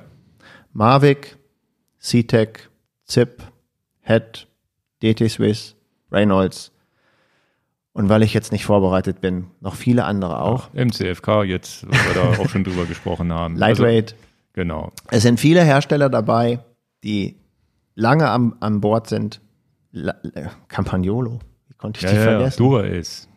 Shimano. Also wir, wir, es Shimano, tut mir ja. leid für alle lieben Hersteller, wo der Produktmanager jetzt zuhört. Steinigt mich nicht. Es ist sofort mir so eingefallen, ohne genau. die Reihenfolge. Also das haben wir ja vorhin auch schon. in alphabetischer Reihenfolge und nicht der Vollständigkeit. Sind da Leute, die meinen, sie können einen Carbonlaufradsatz günstig bei Alibaba aus, aus China importieren? Ähm, macht das bitte. Macht das für euer eigenes Unglück. Ich will auch nicht, nicht zu sehr davon warnen.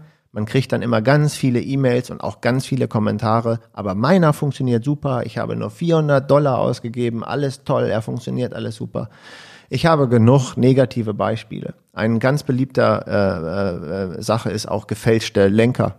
S-Works Lenker von, von, von Specialized sind gebrochen, weil es gar keine echten Lenker waren. Mhm. Die tauchen dann irgendwo Ja, den Helm, den wir hier mal hatten. Ne? Hatten wir auch. Ja. Also das, damit können wir es abkürzen. Keine, okay. keine Nichtmarke, du bist schon genervt. Aber das ist ein wichtiger Punkt. Ja, ja, ganz klar. Ja. Und dann, wie gesagt. Die Höhen machen wir einfach davon abhängig, wo nutzt du das Rad. Wie ich das vorhin sagte, bin ich der Einsteiger, der erstmal auf die Piste gehen muss bei den Laufrädern. Ich muss erstmal überhaupt fahren. Ist es vom Budget her nicht wichtig, da jetzt eine super High-End Aero Rennradfelge reinzumachen? Werde ich ein Triathlet oder Zeitfahrer oder ein schneller Radfahrer, muss ich einfach Aerodynamik in meine Laufräder reinbringen. Und das heißt, ich brauche die Höhe. Ja. Hast du sehr gut erzählt. Ich fange vielleicht an mit zwei, drei Zentimeter hohen Felgen, vier, fünf oder sechs. Ein Klassiker den ihr oft in einer Felgenhöhe seht, ist 5, 6 Zentimeter. Das ja. ist so der Klassiker, wo ich sage, nicht zu windanfällig, vielleicht der gute Kompromiss für alle die Leute da draußen, die sagen, ich brauche einen Aero-Laufradsatz, kann mir jetzt aber nicht noch drei Aero-Laufräder leisten. Ähm, und das ist doch das, womit ich auch mal angefangen habe, ZIP 404. Genau, ist ja heute immer ja. noch ein, ein, Klassiker. Ja, und wenn man jetzt zum Beispiel, wir reden mal nicht über die Marke ZIP, sondern wir gehen auf die Höhe der Felge ein. Also wenn jetzt jemand danach sagt, durch alle Gewichtsklassen durch, durch alle, alle Fahrer, Rennrad als auch, auch Triathleten, so vier, fünf, sechs Zentimeter Felgen kann man mit den meisten Kunden gut durchwinken. Mhm. Was ich vorhin sagte, ist da jemand eher ängstlich oder zierlicher gebaut, Männer wie Frauen, vielleicht vorne nicht dann sechs Zentimeter, sondern ein bisschen weniger gehen. Ist das kann man ja auch mischen. Ne? Man muss ja nicht vorne ja und hinten mischen. gleich Hier fahren. seht ne? ihr hinten ein Ja, ja. Rad, das ist hinten neun Zentimeter und vorne sechs Zentimeter. Ich kenne den Fahrer, der ist relativ stämmig. Das heißt, der hält das. Und Ja. ihr seht unheimlich viele Fahrer im High-End-Triathlon, wo wir gerade waren, wo wir auf Frankfurt gehen, die dann hinten acht Zentimeter haben, vorne sechs Zentimeter oder der nächste, nächste Step, hinten eine geschlossene Scheibe und vorne acht Zentimeter. Das ist auf den meisten 180 Kilometer Strecken ähm, verbreitet und bei den Zeitfahren der Tour de France siehst du das auch. Hinten ist eine Scheibe und vorne ein Hochprofil ähm, 8 Zentimeter Rad. In der Regel zwischen 6 und 9 Zentimeter, sagen wir es mal in der Range. Wir beide sind Trondheim-Oslo gefahren und wollten einen super aerodynamischen Laufradsatz haben und wir sind beide hinten ZIP 808, vorne ZIP 404 für diese Sache gefahren. Diese Fotos findet man bei Strava irgendwo noch, weil wir bestimmt das Foto gemacht haben, wie wir gestartet sind. Also die Beratung von den Felgenhöhen hast du doch richtig erklärt, würde ich auch so weitergeben. Da sollt ihr mal gucken auf die Höhe und dann ein Markenprodukt kaufen. Damit wäre fast eigentlich die wichtigste Sache abgeschlossen. Und da gibt's ja tatsächlich jetzt äh, auch bei, bei den Herstellern verschiedene Geschmacksrichtungen in Sachen Preis. Also jetzt zum Beispiel hat äh, war ZIP 303 der Einstieg immer so bei 2000 Euro. Jetzt sind die mit dem neuen Laufradsatz im letzten Mhm. Jahr gekommen, wo es den 302 kam, der ein bisschen abgespeckt war, wo man jetzt aber in der Einstiegsklasse auch schon ähm, eine Vollcarbonfelge kaufen konnte. Und der Die Grund, übrigens auch sehr beliebt ist. Und der Grund, das, das ist auch mir ein Herzenswunsch, euch zu sagen, warum taucht immer so oft der Name ZIP auf? Und man, man hört ja auch von manchen Kunden, das ist mein Traum, mal einen ZIP-Laufradsatz zu besitzen. Solche Sprüche hört man dann auch. Und nicht nur, weil wir auch ZIP verkaufen, sondern vorwiegend, weil ZIP lange im Business ist. Die sind ganz lange in dieser Carbon-Laufradszene unterwegs. Die sind lange, lange, lange dabei. Ne? Ja, ja und sagen. natürlich, da sind wir wieder ganz subjektiv hier natürlich, wir fahren das Zeug auch, ne? Das, das seit Jahren. Und das war meine, tatsächlich meine erste Carbonfelge war eine ZIP. Das, ich glaube, das war die ZIP 404 damals. Da kann ich ja noch mal kurz sagen, weil ich jetzt keine ZIP-Felgen mehr fahre. Ja, Äh, ich jetzt, aber ich bin sie zum Beispiel auch jahrelang gefahren und auch Trondheim Oslo mit dir zusammen sind wir auch ZIP gefahren. Ähm, und dann, damit die Neutralität hier noch reinkommt. Ich fahre zum Beispiel Headfelgen. In meinem Rennrad fahre ich Headfelge vorne und hinten sechs Zentimeter. In meinem klassischen Rennrad, was ich mit nach La Palma nehme. In dem Rad, was ich eigentlich nur zur Show hier habe, was ich dann nur noch mal so kurz die Stunde wegblasen kann. Da steht hier hinter, da ist neun Zentimeter hinten und sechs Zentimeter vorne. Das, das gleiche Pendant, was wir mit ZIP hatten, 808404. Und weil ich auch einen Mann erwähnen will, der verstorben ist und dem ich auf diesem Weg Credit geben will. Das ist Steve Head, einer der großen Pioniere, was Carbonlaufräder angeht, den ich, ich will nicht sagen verehre, aber dem ich den größten Credit auf diesem Weg noch mitgeben will. Ich bin ein großer Fan von, was er geleistet hat und das war der Battle. ZIP 404 gegen Head. Welches Laufrad ist aerodynamischer? Das war auf einem sehr hohen Niveau. Wer konnte da viele Windkanaltests, die da gelaufen sind? Um, nur ich wollte das nur reinbringen, um möglichst den Leuten klarzumachen, um hier die Neutralität hochzuhalten. also diese, die Felgenhöhe würde ich dann damit abschließen. Was ihr auf jeden Fall machen könnt, ich glaube, nächste Woche geht die Tour de France los. Guckt euch mal, oder dieses auch schon? Ich weiß es gar nicht, kann es dieses Wochenende Nächste Woche schon sein. losgehen. Ja, ja, jetzt Samstag wahrscheinlich. Und ähm, da könnt ihr genau mal darauf achten, wann welche Fahrer welche Laufradsätze fahren. Die fahren in den Bergen die kleinen zwei Zentimeter Dinger, weil sie schön leicht sind. Aerodynamik spielt nicht so eine Rolle und die fahren ja auch viel im Pulk, ne? Und dann, dann die Ausreißergruppen, die haben dann meistens hochprofiliges, weil sie ja vorne alleine sind und andauernd im Wind stehen. Das ist ja auch immer so eine Sache. Fährst du viel alleine, hast du natürlich viel mehr von dieser Aerofelge, als wenn du sowieso immer nur hinten im Windschatten fährst. Und das, da kann man das ganz gut beobachten, dass da auch verschiedene, an verschiedenen Tagen verschiedene Räder gefahren werden. Und das Zeitfahren dann natürlich auch. Und ihr werdet sehen, dass sich im Pulk, wo du das erwähnst, Ingo, schon viel getan hat. Wenn wir Tour de France Bilder um Ulrich Bjarne Ries Zeit sehen, da ist im Pulk alles mit flacher Felge gefahren. Ja. Jetzt siehst du schon das, was ich gerade angesprochen habe, so vier bis sechs Zentimeter Felgenhöhe, siehst du schon von vielen Fahrern im Pulk. Und you never know, wenn du dem Feld vorausfahren willst und vorne vielleicht mal in der Ja. Ausreißergruppe alleine fährst, dich nicht im Feld versteckst, dann hast du natürlich in dem Moment, wo du das, den sicheren Hafen des Feldes verlässt und da vorne ausbrichst, hast du natürlich dann einen aerodynamischen Und die Vorteil. Sprinter auch. Ich glaube, die Sprinter fahren alle relativ hochprofilig. Ne? Die Aber das ist ja ja- dann vorne im Wind da maximale Geschwindigkeit rausholen können. Genau. Und ähm, Also es ist hochinteressant, achtet da mal ein bisschen drauf. Jetzt müssen wir nochmal auf das Thema Open eingehen, weil wir natürlich da in der Kaufberatung, die wir jetzt per Video gemacht haben, auf die Räder und Reifen gar nicht eingegangen sind. Und dieses Open gibt jetzt auch mittlerweile andere Hersteller, also Open und 3T natürlich, die wir vorgestellt haben. Gibt auch andere Hersteller, die jetzt auch diese 27,5 Zoll breiten Reifen erlauben. Und das Ganze ist ja erst möglich geworden mit den Scheibenbremsen.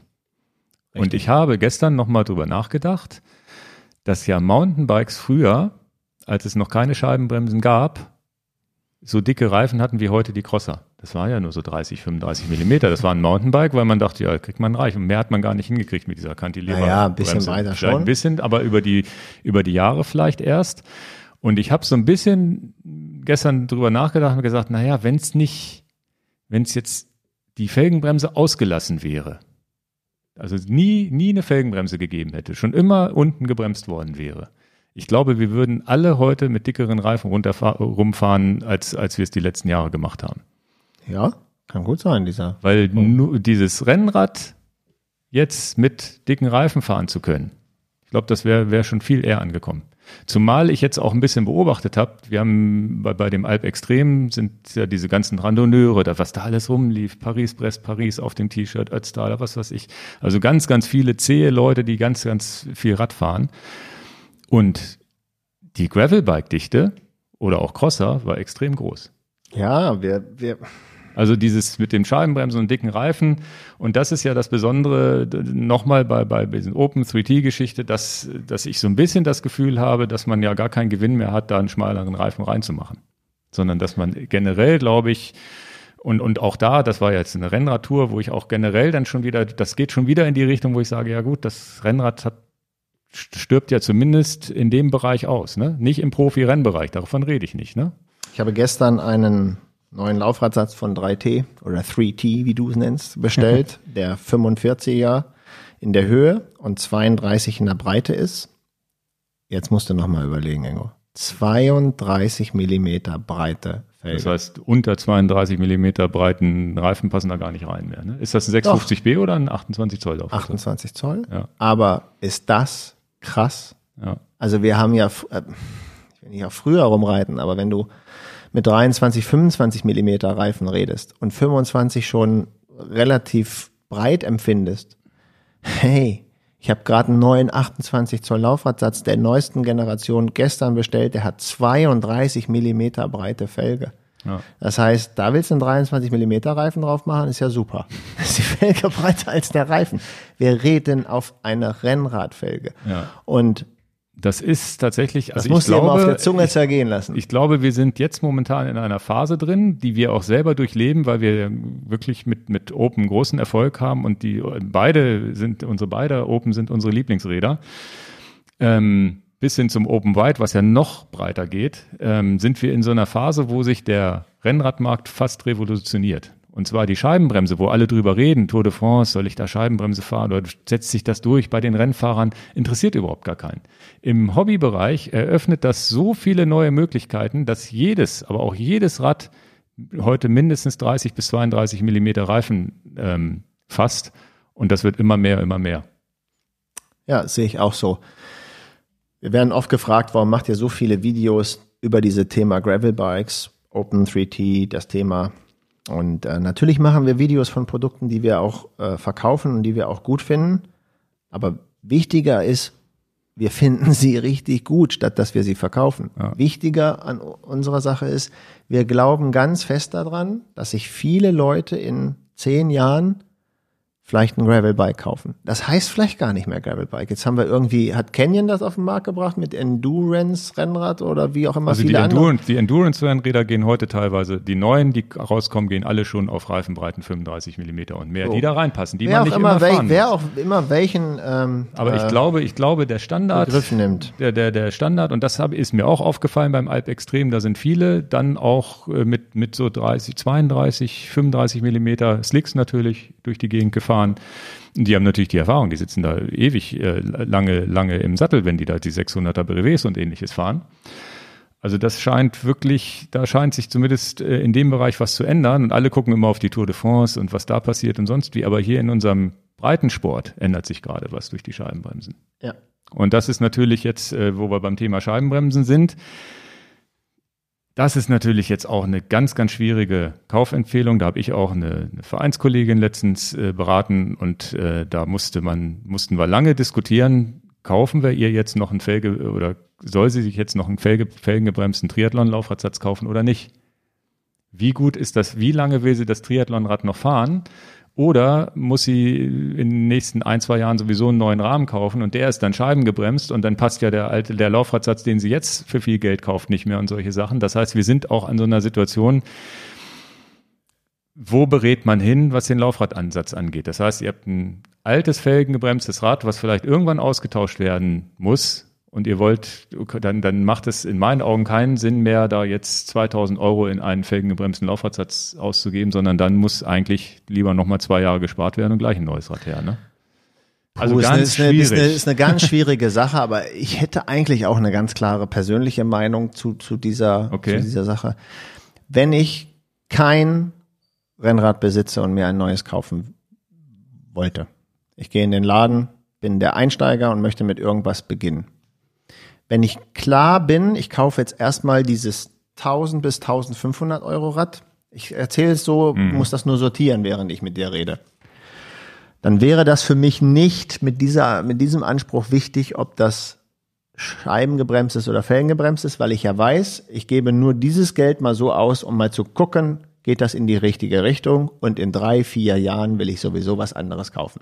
Das wäre. Ja, wenn man richtig Spaß hat, dann will man sowieso irgendwann upgraden wahrscheinlich, ja. Bin ich jemand, der Laufräder zu Hause hat, der schon ein Rad hat und ich habe ein Rennrad und ich möchte mir zu dem Rennrad ein Zeitfahrrad oder Triathlonrad kaufen, dann würde ich bei dem System momentan bleiben wollen, was ich habe. Mhm. Weil jetzt habe ich dieses Rennrad mit schönen Felgen und jetzt kaufe ich mein Triathlonrad dazu und möchte die Felgen mischen, dann geht das nicht. Genau. Das sollte man beherzigen, das ist ein wichtiger Punkt. Wenn ich ähm, viel auf den das größere Angebot aktuell gibt es ja immer noch für felgengebremste Sachen. Das mhm. heißt, kaufe ich mir ein felgengebremstes Triathlonrad, bin ich auch jetzt in der Auswahl gar nicht gehemmt und auch garantiert safe für die nächsten zehn Jahre. Ja. Also es ist nicht so, da wird das, äh, aber sobald da wird eine neue Technik rausgebracht und die alte stirbt ja. jetzt in den nächsten zwei, drei Jahren. Nein, nein, nein. Also das sehe ich, also also für, für da mich gibt's gar keinen Risikobereich. Für mich persönlich ist es so, dass ich im Fahrer, äh, im, in meinem Keller ja jetzt mit dem Open und dem Crosser damals, den ich dann durchs Open ersetzt habe, mein erstes schadengebremstes Fahrrad reingekriegt habe. Ab dem Zeitpunkt steht für mich fest, dass ich keine felgengebremsten Laufräder mehr kaufen kann. Ja. Habe ich so das Gefühl. Du hast jetzt aber auch noch ein Cervelo P5, wo du einen High-End-Laufradsatz drin hast, brauchst den auch nicht korrigieren, nee, genau. da ist auch alles nach traumhaft drin. Das Wenn heißt, du da, hast auch eine sehr da, glückliche Situation. Da upgraden, aber wie gesagt, mit der, mit der, mit der Kundin haben wir tatsächlich das jetzt auch so gemacht. Sie hat sich jetzt, äh, da macht es viel mehr Sinn, noch einen felgengebremsten Laufrad genau. zu kaufen, weil sie hat genau. ein felgengebremstes Rennrad. Das genau. Triathlonrad war up to date. Habe ich mir auch ganz genau angeguckt, habe gesagt, ja, was ist das für ein Rad und was hat das, wie alt ist das und bist du zufrieden und passt dir das und so weiter. Ja klar, dann kann man auch nochmal mit Laufrädern wirklich nochmal schneller werden. Ja. Das ist aber ganz wichtig, wenn ihr euch irgendwann für Laufräder entscheidet, überlegt euch, wenn ihr sowieso sagt, okay, in ein, zwei Jahren kaufe ich mir ein neues Rad, dann vorsichtig und wirklich gucken und wie gesagt, wir haben ja auch schon gesagt, dass man so vom, vom, vom Verschleiß sogar einen Vorteil hat mit den scheibengebremsten Sachen. Und dieser Vorteil, und jetzt wieder zurück zu Open, diese Reifenfreiheit, die jetzt den Rahmenbauern überhaupt ermöglicht sind, und Open war einer der, Open und 3 waren einmal der, der Vorreiter, was das angeht, einfach zu sagen, ja, pack doch da 50 Millimeter Reifen rein. Und was das für einen Spaß macht, das haben wir jetzt alle gelehr gelernt schon in unseren Videos gezeigt und wir, wir erfahren das hier jeden Tag mit jedem Kunden. Und ähm, das deswegen, also da, da das, das ist ja das, die, wo, wo ihr dann wirklich auf einmal diese 27,5 wieder ins Spiel kommen. Für, für Rennrad und Triathlon sehe ich die ganze Diskussion nicht zu dramatisch mit nee. Felgen gebremst und Scheiben gebremst. Für was wir klassisch Triathlon und Rennrad mit, sag ich mal, Reifenbreiten bis 28 Wenn wir über Wettkämpfe sehen. reden. Ne? Renn, genau, da sehe ich das nicht so dramatisch. Für das, was du gerade beschreibst, Gravel, Open, 3T, Endurance, wie du die Sachen alle so nennst, da würde ich jetzt wirklich sagen, das ist eine ganz klare Neues Entscheidung. Rad, dann Scheibe. genau. Und, und der Grund muss die Reifenfreiheit sein. Genau, die Und, der, Reifenfreiheit. und, das ist auch der Hauptgrund, geringerer Verschleiß, ein kleiner Nebengrund. Aber ein breite bisschen, Reifen bisschen der Gewicht verliert Punkt. man. Und die Endurance-Bikes, die ich jetzt alle so sehe, die jetzt auch auf den Markt kommen, das heißt, äh, wenn ich jetzt äh, Specialized Roubaix und was es da nicht alles gibt, Cervelo, R3, R5 und sonst, da kriegt man auch schon 30 Millimeter rein. Und wenn man ein 30 Millimeter Laufrad oder vielleicht sogar 32 da durchquetschen kann, dann bist du schon im Rahmen eines Gravelbikes. Das heißt, wenn du 32 Millimeter Reifen fährst, ich fahre die hier in der Stadt, fahre ich 28 Millimeter, die bauen auf der breiten Felge ein bisschen breiter auf, habe ich so 30, 31 Millimeter, da fahre ich jeden Schotterweg mit. Das heißt, jedes Rennrad scheibengebremst ermöglicht euch auch mal von der Straße abzuweichen. Ja. Das ist wirklich, das ist in meinen Augen die kleine Revolution, die momentan stattfindet, die viele gar nicht so auf dem Schirm haben. Also weiß ich nicht, habe ich so das Gefühl. Ja, also das unterschreibe ich auch und, und ich will aber auch niemanden Angst machen nach dem Motto, boah, wenn du heute ein klassisches Rennrad kaufst, was nicht scheibengebremst ist, du, der wird nicht der Hahn abgedreht in fünf bis zehn Und wenn Jahren. du, wenn du wirklich Rennfahrer bist und in den Bergen das möglichst leichte Rad haben willst, Felgen sind immer noch mal 300, 400, 400 Gramm leichter felgengebremste Rennräder. Also das ist auch klar. So, jetzt habe ich noch ein Problem. Wie erkläre ich jetzt den Zuhörern, dass ich die schnellsten Bergabpassagen, die schnellsten, sichersten Bergabfahrten mit einem felgengebremsten Rad hinkriege? Wie erkläre ich denn das jetzt, Ingo? Wie kriege ich Ja, denn da jetzt die Kurve? Das äh, weiß ich nicht, woran es lag. Und äh, ich meine, Ist aber Fakt. ja, ja, ich meine aber auch, dass, äh, dass du, was die Dosierung der Bremsleistung angeht, mit felgengebremsten Rädern auch einen Vorteil hast. Ne? Ich versuch's mal. Ja, Ich habe ja so ein paar Bergabfahrten, wo ich glücklicherweise nicht der langsamste bin. Das ist ja wenigstens das Einzige, was ich noch geregelt hinkriege. Downhill kommst. Aber wir reden über, über Tarmac, wir reden über Asphalt, Ja. Entschuldigung, und äh, schnell bergunter fahren. Und ähm, habe viele Systeme getestet, auch am Limit getestet, habe auch Sachen provoziert mit verglasenen Bremsbelegen, also viel, viel Quatsch gemacht, den ihr nicht nachmachen sollt, liebe Kinder. Fakt ist, dass ich mit einem felgengebremsten Rad im Topspeed-Bereich, wo man nur so ein kleines bisschen mal so draufdrückt auf die Felge und so ein ganz kleines bisschen das Fingergefühl hinkriegen kann. Das kann ich immer noch besser mit der Felgenbremse. Ist Da das so, weil ein- du das ein 30 Jahre gefahren bist oder weil die Felgenbremse besser ist?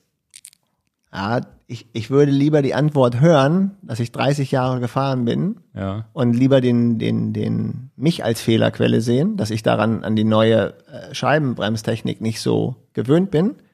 Glaube aber tatsächlich, das gehört auch zur Wahrheit dazu. Wenn ich so ein Fahrer bin, der das ausreizen wollte, ah, ist so bei der Scheibenbremse mit der Dosierung manchmal kommt es da zu einer grenzwertigen Situation, dass ich mich verschätze mit der Dosierung. Okay. Ich möchte gerne hören, dass es nur an mir liegt. Fährst du denn organische oder normale Bremsbeläge oder ist das wurscht? Hast du es schon mal ausgetestet? Das ist nicht entscheidend bei der Scheibenbremse. Die Scheibenbremse hat manchmal zu schnell zu viel Power. Hm. Das ist, sage ich mal, das klingt komisch, aber bis zu einer Geschwindigkeit von 70 finde ich das alles noch Das heißt, dieses ana- ist- nennen wir mal das, das, das, das Felgenbremssystem, das analoge System, das da ja ein Bauenzug mit einer gewissen Verzögerung. Ja, der hat ja, der hat ja an sich ja, schon ein und bisschen. vor allen Dingen äh, mit der, mit dieser wirklich, ich lege den nur mal so einen Hauch an die, also das, äh, ich komme in die Kurve und ich kann den Ausgang der Kurve nicht so genau sehen, liegt da ein Stein oder nicht. Ich bin im Scheitelpunkt der Kurve. Ich will nicht bremsen. Ich will Mhm. nicht bremsen, was du vorhin beschrieben hast, aber ich möchte nur den Bremsbelag vorbereiten, dass er schon mal so ein Mikrometer anliegt, gar nicht wirklich mich verzögert in der Geschwindigkeit, um, wenn ich zum, Brem zum Kurvenausgang komme, sofort entscheiden kann, was ich dann will und dann aber auch nicht gleich einen Überschlag mache. Also es ist eine schwierig zu beschreibende Sache. Vielleicht der ein oder andere weiß jetzt, ist eher Nerd Talk. Das ist genauso, wie ich mich da jetzt in den Abfahrten wohlgefühlt habe mit den Scheibenbremsen auf einmal, dachte, weil ich dachte, Und wenn ich, wenn ich so eine Kurve in Topspeed, wo ich den Ausgang der Kurve nicht sehen kann, nicht einsehen kann, wenn ich da bei der Scheibenbremse leicht die Belege anlegen soll, boah, Okay, also Also wer sich ein bisschen in meiner komischen Nerdsprache wiederfindet, Ja, schreibt es in die. Kommentare rein, ob ihr irgendwie das besser erklären könnt als ich. Und wir kommen, aber wir kriegen es nicht hin, und das tut mir auch leid, wir kriegen es nicht hin, jetzt mit diesem Open 3T da nochmal auf die Räder, Laufräder einzugehen. Und da würde ich jetzt, jetzt einfach nochmal, bevor wir hier Schluss machen, noch einmal durchgehen. Was kriegen Was wir bei sind- Open 3T mit den Rädern nicht? Ja, wir kriegen, da, wir kriegen das super hin, aber wir kriegen es nicht hin, drüber zu reden. Weil wir immer wieder abschweifen, schweifen hier, Ja, ja, was ja auch ganz oft ab. interessant ist, hoffe ich. Jedenfalls bei Open 3T, da würde ich jetzt, weil das war die meistgestellte Frage nach dem Kaufberatungsvideo, ja, was nehme ich denn jetzt für Felgen oder was verbaut ihr, was Ach so, empfehlt ihr und so ich weiter. aufgeschrieben. Hier habe ich alles artig aufgeschrieben. Genau, und da ist tatsächlich, das, da würde ich noch mal gucken, was nehmen, was so die verschiedenen Optionen sind, die wir im Open schon verbaut haben und warum. Genau. Super. Also da gibt's ja einmal das Top 1 ist ja der Firecrest, äh, der Stance, nee, Firecrest heißt Also, ja gar nicht. Stance, Stance so. Mark III. ich habe es doch komplett aufgeschrieben und, so, und okay. ähm, weiß auch äh, und gebe euch jetzt ein paar, paar Antworten. Ich habe es jetzt hier mal alles, alles durch, was wir. Ach, da steht ja alles. Ja, dann können wir jetzt den Schluss machen. Wir Hier steht das in es die alles. Shownotes. nein, nein, also. Jetzt kommen wir zu den genauen Sachen. Was haben wir alles verbaut? Das werde ich ja auch Und da wir, reden jetzt vom Open und 3T. Genau, wir reden Explorer. jetzt von unseren beiden Lieblingsmarken. Mein Gott, nun, nun ist der Podcast von uns, dann müsst ihr auch hinnehmen, das, was wir am tollsten finden. Also ihr müsst gar nichts hinnehmen, ihr könnt auch abschalten. Aber wir haben von in den Gravel Bikes, in Ja. den Performance Gravel Bikes, haben wir alles, was ZIP bietet, bis auf 808 schon reingebaut. Also alles bis zu der Höhe 404, so sechs Zentimeter haben wir alles drin Als Rennradlaufrad. als Rennradlaufradsatz. 302, 303, 404 in allen Variationen. 4, 5, 4 sogar. 454 in all den Variationen, also von ZIP, von 2, 3 Zentimeter bis 6 Zentimeter haben wir alles verbaut. Das sind Kunden, Wir die haben, haben- aber, die Kunden haben aber meistens noch einen zweiten Laufradsatz dazu genommen, Gravel, ne? Ja, aber erstmal, was wir verbaut haben, weil Alles das ist klar. bestellt. Und dann Ja, ja. antworte ich knallhart jetzt hier im Podcast auf die Fragen, die in vielen Videos sind. Also von ZIP haben wir alles verbaut. Okay. Aber nicht höher als 5, 6 Zentimeter. Also es kam noch keiner auf die Idee, 808 in das Rad reinzumachen. Was auch nicht eine dumme Sache ist, Nee, nee. weil es ist trotzdem schneller. Ja, ja. Haben wir aber noch nicht verbaut und wir haben sehr viele von den Rädern ja. verbaut. Und Rahmen. Ra äh, Laufräder machen immer schneller als der Rahmen. Richtig? Ja. Jetzt haben wir das abgehandelt. Wir haben noch keine 27,5 Zoll Felgen bedauerlicherweise in ein Open reingemacht. Würde ich gerne machen, hat aber kein Kunde bisher gekauft. Aber ZIP hat auch 27,5 Zoll Felgen. Ach, von ZIP, ja, ja, ja, ja. Ja gut, ich soll doch jetzt antworten, oder nicht? Okay. Dann haben wir ein paar Ausreißer. Du hattest dein erstes Auchrad von Envy da reingemacht. Auch nicht blöd. Envy preismäßig ein bisschen ähm, teuer, soll ich jetzt sagen. Ne? Deswegen ist Envy nicht, ist noch vom Preis her höher als ZIP. Deswegen ist oft nicht Envy drin. Also haben wir auch verbaut, aber nicht so viele. Dann kommen wir zu äh, dem Vergleich DT Swiss. Alles, was DT Swiss an Aluminiumlaufrädern hat, ist beliebt. 1400, 1600, 1800, das ist alles beliebt. Wir haben nicht viele DT Swiss hochprofilige Carbonfelgen in den Gravel Bikes. Also zumindest ist unsere, unser Spitzenreiter bei DT Swiss eher in dem Einstiegspreissegment 300 bis 800 Euro. Das ist schon, entschuldige mich schon dafür, dass 800 Einstieg ist. Also in dem Segment äh, Aluminium, viel DT reingebaut. Dann äh, unser absoluter Knaller Laufradsatz und da, da habe ich doch neulich einen Kunden, der hat mich angerufen, ja, nur weil ihr da bessere Einkaufskonditionen habt. Ich sage, merkst du es noch? Einkaufskonditionen, Verkaufskonditionen, wenn du nicht, wenn du es mir nicht abnimmst, dass ich das ehrlich dir rüberbringe, dann lass es doch. Aber brauchst mir jetzt ja nicht unterstellen, dass ich da eine bessere Marge habe. Fakt ist, ich sag's hier rein, wie ich denke, der Stance Crest in 27,5 Zoll als Gravel-Laufradsatz ist deswegen so beliebt, weil er stabil ist, weil er leicht ist, weil ich die Speichen, wenn mir eine wegfliegt, dann fahre ich mit einer weniger. Ich fahre den mit, mit, mit sehr viel Gewicht und er ist noch nicht versagt und ich habe ihn schon sehr viel gequält, kann darüber Positives sagen. Über unsere Marge brauchen wir dann nicht reden. Das, ist, das steht jetzt nicht zur Debatte. Erstmal, erstmal beurteile ich die, die Felgen nach ihrer Qualität. Ich fa- fahre selber Headfelgen in meinem Rennrad und verkaufe sie nicht. Was wollt ihr noch an mehr Ehrlichkeit? Mehr kann ich nicht raushauen. Und fast alle Reifen funktionieren hervorragend mit dem Laufradsatz. Tubeless vor allem, Tubeless. Deswegen ist ein ganz wichtiger Punkt. Deswegen der meistverkaufte Laufradsatz in 27,5 Das ist sozusagen Zoll. unser Mountainbike Gravel Mit Genau. breiten Reifenlaufradsatz, 27,5. Das ist das meistverkaufteste Ich Ding. würde Und sagen, bei acht von zehn Opens ist der drin, immer dabei. Und weil du das vorhin sagtest, oft das- als zweiter Laufradsatz. Der äh, wird ja auch, drin. der wird übrigens auch von Tune ähm, angeboten, der gleich, Genau. die gleiche Felge nur mit Tune eingespeichert. Genau, wir haben jetzt auch, äh, äh, fahren wir selber jetzt auch, haben dann einmal einen Laufradsatz gemacht mit Tune-Naben. Ja. Ähm, dann haben wir von Tune die Schwarzbrenner uns selber zugelegt, du und ich, äh, wo wir sagten, wir brauchen jetzt ja auch noch einen Laufradsatz, der schön Schlauchreifen ist. Und ähm, dann haben wir das gemacht. Dann die Stance Avian und Grail, ne? Sind auch Genau, interessant. Stans, also von Stans eine ganze Palette, Ja. weil wir Mhm. Avian ist so das aerodynamische, Grail ist sehr, sehr leicht und äh, so ein bisschen crossig. Ähm, dann gibt's ja noch diese von Stance, den haben wir, glaube ich, auch schon ver- verbraucht, so einen ganz günstigen Einstiegs-Alu. Iron Cross, der ist Iron auch Cross, nicht, der, genau. den haben sie jetzt nicht mehr im Sortiment, aber der ist ziemlich, ziemlich robust gewesen. Okay. Also das sind die Marken, die wir am meisten verbaut haben. Wir haben bei 3T, weil sie oft als Komplettrad gekauft ist, gerne 3T Aluminiumlaufräder dabei, weil sie einfach mit dem Rad, 3T ist halt 3T, die sehen auch zu, dass da natürlich 3T Lenker dran sind und 3T Laufräder. Das kann man denen ja nicht verübeln. Da habe ich auch keine schlechten Erfahrungen mitgemacht. Der neue 3T Laufradsatz, den ich eben erwähnt habe, den habe ich gestern bestellt. Wenn der kommt, kann ich ein Video darüber machen. Da bin ich volle Socken mit 32 Millimeter Breite. Und ähm, das heißt, dass, äh, da warte ich äh, dringend drauf. Ist auch preislich sehr interessant. Ähm, liegt dann auch knapp bei 2000 Euro noch drunter. Aber für das, was er können soll, Tubeless auch. auch Tubeless, klar. Und ähm, die haben einen schönen Spruch, den möchte ich euch gerne vorlesen. Den habe ich da reinkopiert. Hast du den schon gesehen? Ja, ja. Weil wir mal mit dem, wer den letzten Podcast gehört hast, mit abfliegenden Reifen gesprochen haben. Hooked on safety. Yes, hookless designs save a few, few grams, but hooked designs save a few teeth. Das heißt, sie haben da eine richtige Hakenfelge gemacht und ähm, wenn sie das, das, das, wenn man das nicht hakenmäßig machen würde, würde man vielleicht ein paar Gramm sparen, Ja. aber die Hakenfelge äh, spart dir vielleicht ein paar neue Zähne. Ja, ja. Haben sie jedenfalls schön gemacht. Entschuldigung, dass ich den da so vorlese, aber das, ähm, den fand ich sehr, sehr, sehr, Ja, sehr, cool. sehr passend, den, den Spruch, deswegen habe ich das noch gesagt. Ja, was wir, ich glaube, mit 50, 60 Opens, die da irgendwie in, einer, in, einer, in, einer, in einem Durchrausch stehen, Ja. wir haben ein einziges Open mit Mavic gemacht. Immerhin. Ja. Immerhin. Ja gut, aber das Aber du musst mich doch ja jetzt fragen, kommen. warum ist so wenig Mavic drin? Ja, das äh, frage ich mich tatsächlich. Ja, also das ist jetzt ein Insider in der Betreuung.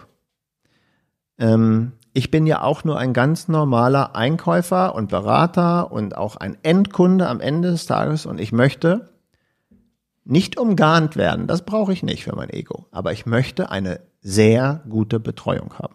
Also ein Und Service eine, ein und Service, der muss tadellos funktionieren. Habe ich einen nicht tadellos funktionierenden Service, kriege ich schlechte Laune. Ich kriege als Einkäufer schlechte Laune, als Berater schlechte Laune und als Privatperson kriege ich mal richtig schlechte Laune. Das heißt, in meiner geschäftlichen Welt ist es wichtig, dass ich gute Ansprechpartner habe, die ich möglichst zehn Stunden am Tag erreichen kann. Morgens um acht, abends um 18 Uhr. Wo ich schnell Antworten kriege, wo ein Portal gut funktioniert, unabhängig wie dieses Produkt ist, ist das erstmal für mich in der Auswahl zu irgendwelchen Sachen wichtig. Weil wir das mal gesagt haben, warum ist Open eigentlich in vielen Dingen so unheimlich toll? Weil sie die Firma auch ist auch echt klein. Ich habe die Antworten innerhalb von Stunden. Also wirklich schnell habe ich meine Antworten. Das ist ganz wichtig und ich mag Mavic-Produkte.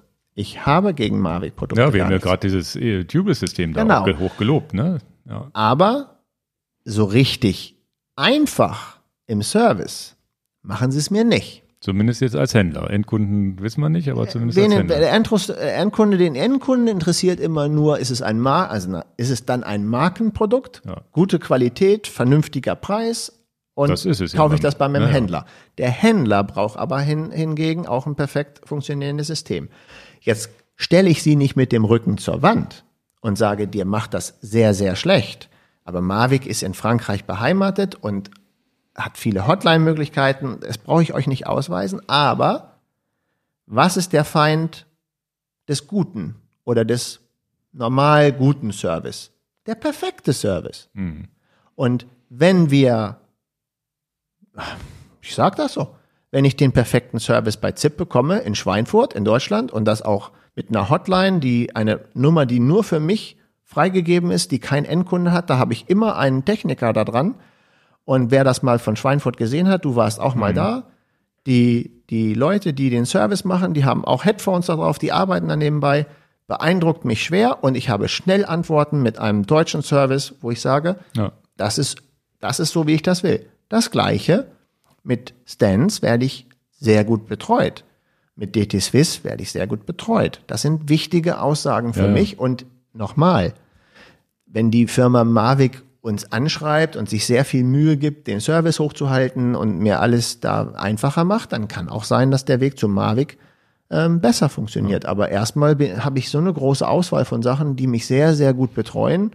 Und liebe Firma Mavic, nehmt es nicht als große Kritik an euch. Ich stelle euch ja nicht mit dem Rücken zur Wand, aber was soll ich denn für eine andere Antwort geben, außer der Wahrheit? Ja. Ja, ja, das ist tatsächlich, ist tatsächlich wichtig. Wir sind ja in Anführungsstrichen auch nur der Händler, der, der irgendwie auch sehen muss, dass er Sachen verkauft, die funktionieren, wo auch und, und, und auch schnell geliefert wird, was auch immer. Es gibt halt ganz, ganz, ganz viele Punkte, die ihr gar nicht so mitkriegt, wenn ihr hier als Kunde steht.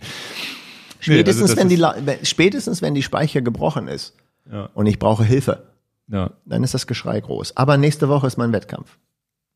okay. Entschuldigung, dass ich Ja, das. ja. Aber naja, gut, ich habe es mir aufgehoben und ich möchte da nicht so eine Du, Du, Du. Nee, das ist, also das, das ist Produkte wie viele, also, und es sind äh, aber interessanterweise, um nochmal diese 27,5 Zoll Geschichte da so ein bisschen zu penetrieren, es sind viele, viele Open-Kunden dabei, die den zweiten Rennradlaufradsatz gar nicht mehr kaufen. Ne? ja.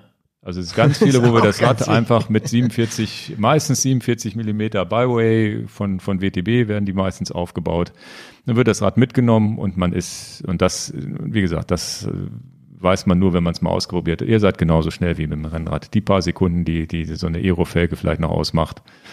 Das ist tatsächlich, und das ist tatsächlich das ganz Besondere jetzt in der aktuellen Scheibenbrems- und Felgenwelt, dass sich da viel, viel tut. Und wir werden auf der Eurobike ganz, ganz viele 27,5 Zoll Laufräder sehen von namhaften Herstellern, gehe ich von aus, die da noch mehr in diesen Gravel-Bereich reingehen.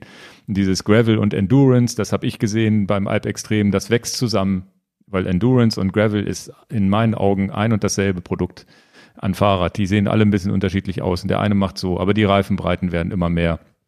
Und das ist äh, tatsächlich die, die, ja, eine ne tolle Geschichte. Die Fahrräder machen Spaß.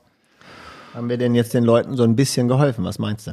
Ja, das äh, müssen die Leute beurteilen. Ähm, ich hoffe, es war für euch eine ganz äh, spannende Folge mit äh, ja wieder vielen, vielen technischen Informationen. Mehr fällt mir zum Thema Felgen jetzt auch nicht mehr ein. Sind, sind wir beide jetzt erschöpft? Das auch, ja. Das äh, Mittagessen kann jetzt kommen. Und ja, dass äh, die ganzen Videos, die jetzt noch kommen, wir versuchen auf jeden Fall noch so ein Video live zu schalten, dieses, dieses krisselige Video äh, live zu schalten. Vielleicht kommt das erst. Und wenn es später, wenn später, wenn später kommt, äh, abonniert unseren YouTube-Kanal, dann kriegt er das auf jeden Fall mit, falls wir es jetzt vorm Urlaub nicht mehr schaffen, weil wir wirklich jetzt knapp, knapp dran sind, ähm, vor der Abreise sozusagen. Und vielen, vielen Dank fürs Zuhören und auf jeden Fall bis zum nächsten Mal. Danke und auch für die Leute, die es artig gesehen haben bei Ja. YouTube, auch wenn das nicht der Haupt. Viele, viele, also ich, wir freuen uns, also das ist wirklich, ich freue mich über jeden Kommentar, sagt, Mensch, ihr habt das super gemacht und ja, diesen, diesen Zuspruch zu kriegen, auch beim Alp Extrem wieder einen Hörer getroffen tatsächlich und äh, der mich jetzt nicht auf YouTube, sondern auf Pod Podcast angesprochen hat, wo ich mich auch wirklich sehr, sehr gefreut habe. Also immer gerne ansprechen, freue ich mich immer, kommen immer interessante Gespräche zustande, die man sonst gar nicht hätte, weil man sich ja sonst gar nicht kennt oder anspricht. Ne? Ich kenne euch zwar nicht, aber ihr mich, also gerne kommen immer tolle Gespräche zustande. Ein Mitfahrer tatsächlich, ein, einer, der neben mir gefahren ist, wir haben, wir auch gequatscht und schon waren die, die Beine nicht mehr ganz so schwer. Es war super. Ich freue mich auch, dass wir, dass wir gute Anregungen kommen, wie wir uns verbessern können. Ja. Das finde ich auch schön. Genau. Und ich finde das auch gut auf, auf die Art und Weise, wie die meisten Leute mit uns kommunikativ umgehen. Ja, ganz offen und Ganz offen. auch mal schimpfen, nett, wenn der eine den schimpfen, anderen unterbricht. gut, Ja. Und, und wir sind ja auch ganz normale Typen. Ähm, und wissen ja auch nicht, wo wir dann mal so die Fehler reinmachen. Wir gewöhnen uns dieses oder jene vielleicht mal ab. Wir müssen aber auch so kompliziert sein, wie wir sind. Ja. Ganz wichtig, den Film von der Speicherkarte wieder zu löschen. Heute mal passiert. Also, man, wir lernen nicht aus. Alles klar. Wir verabschieden uns hiermit und Vielen bis Dank. zum nächsten Mal. Tschüss. Und wer in die Sommerferien fährt, schöne Urlaubszeit. genau. Tschüss. Ciao.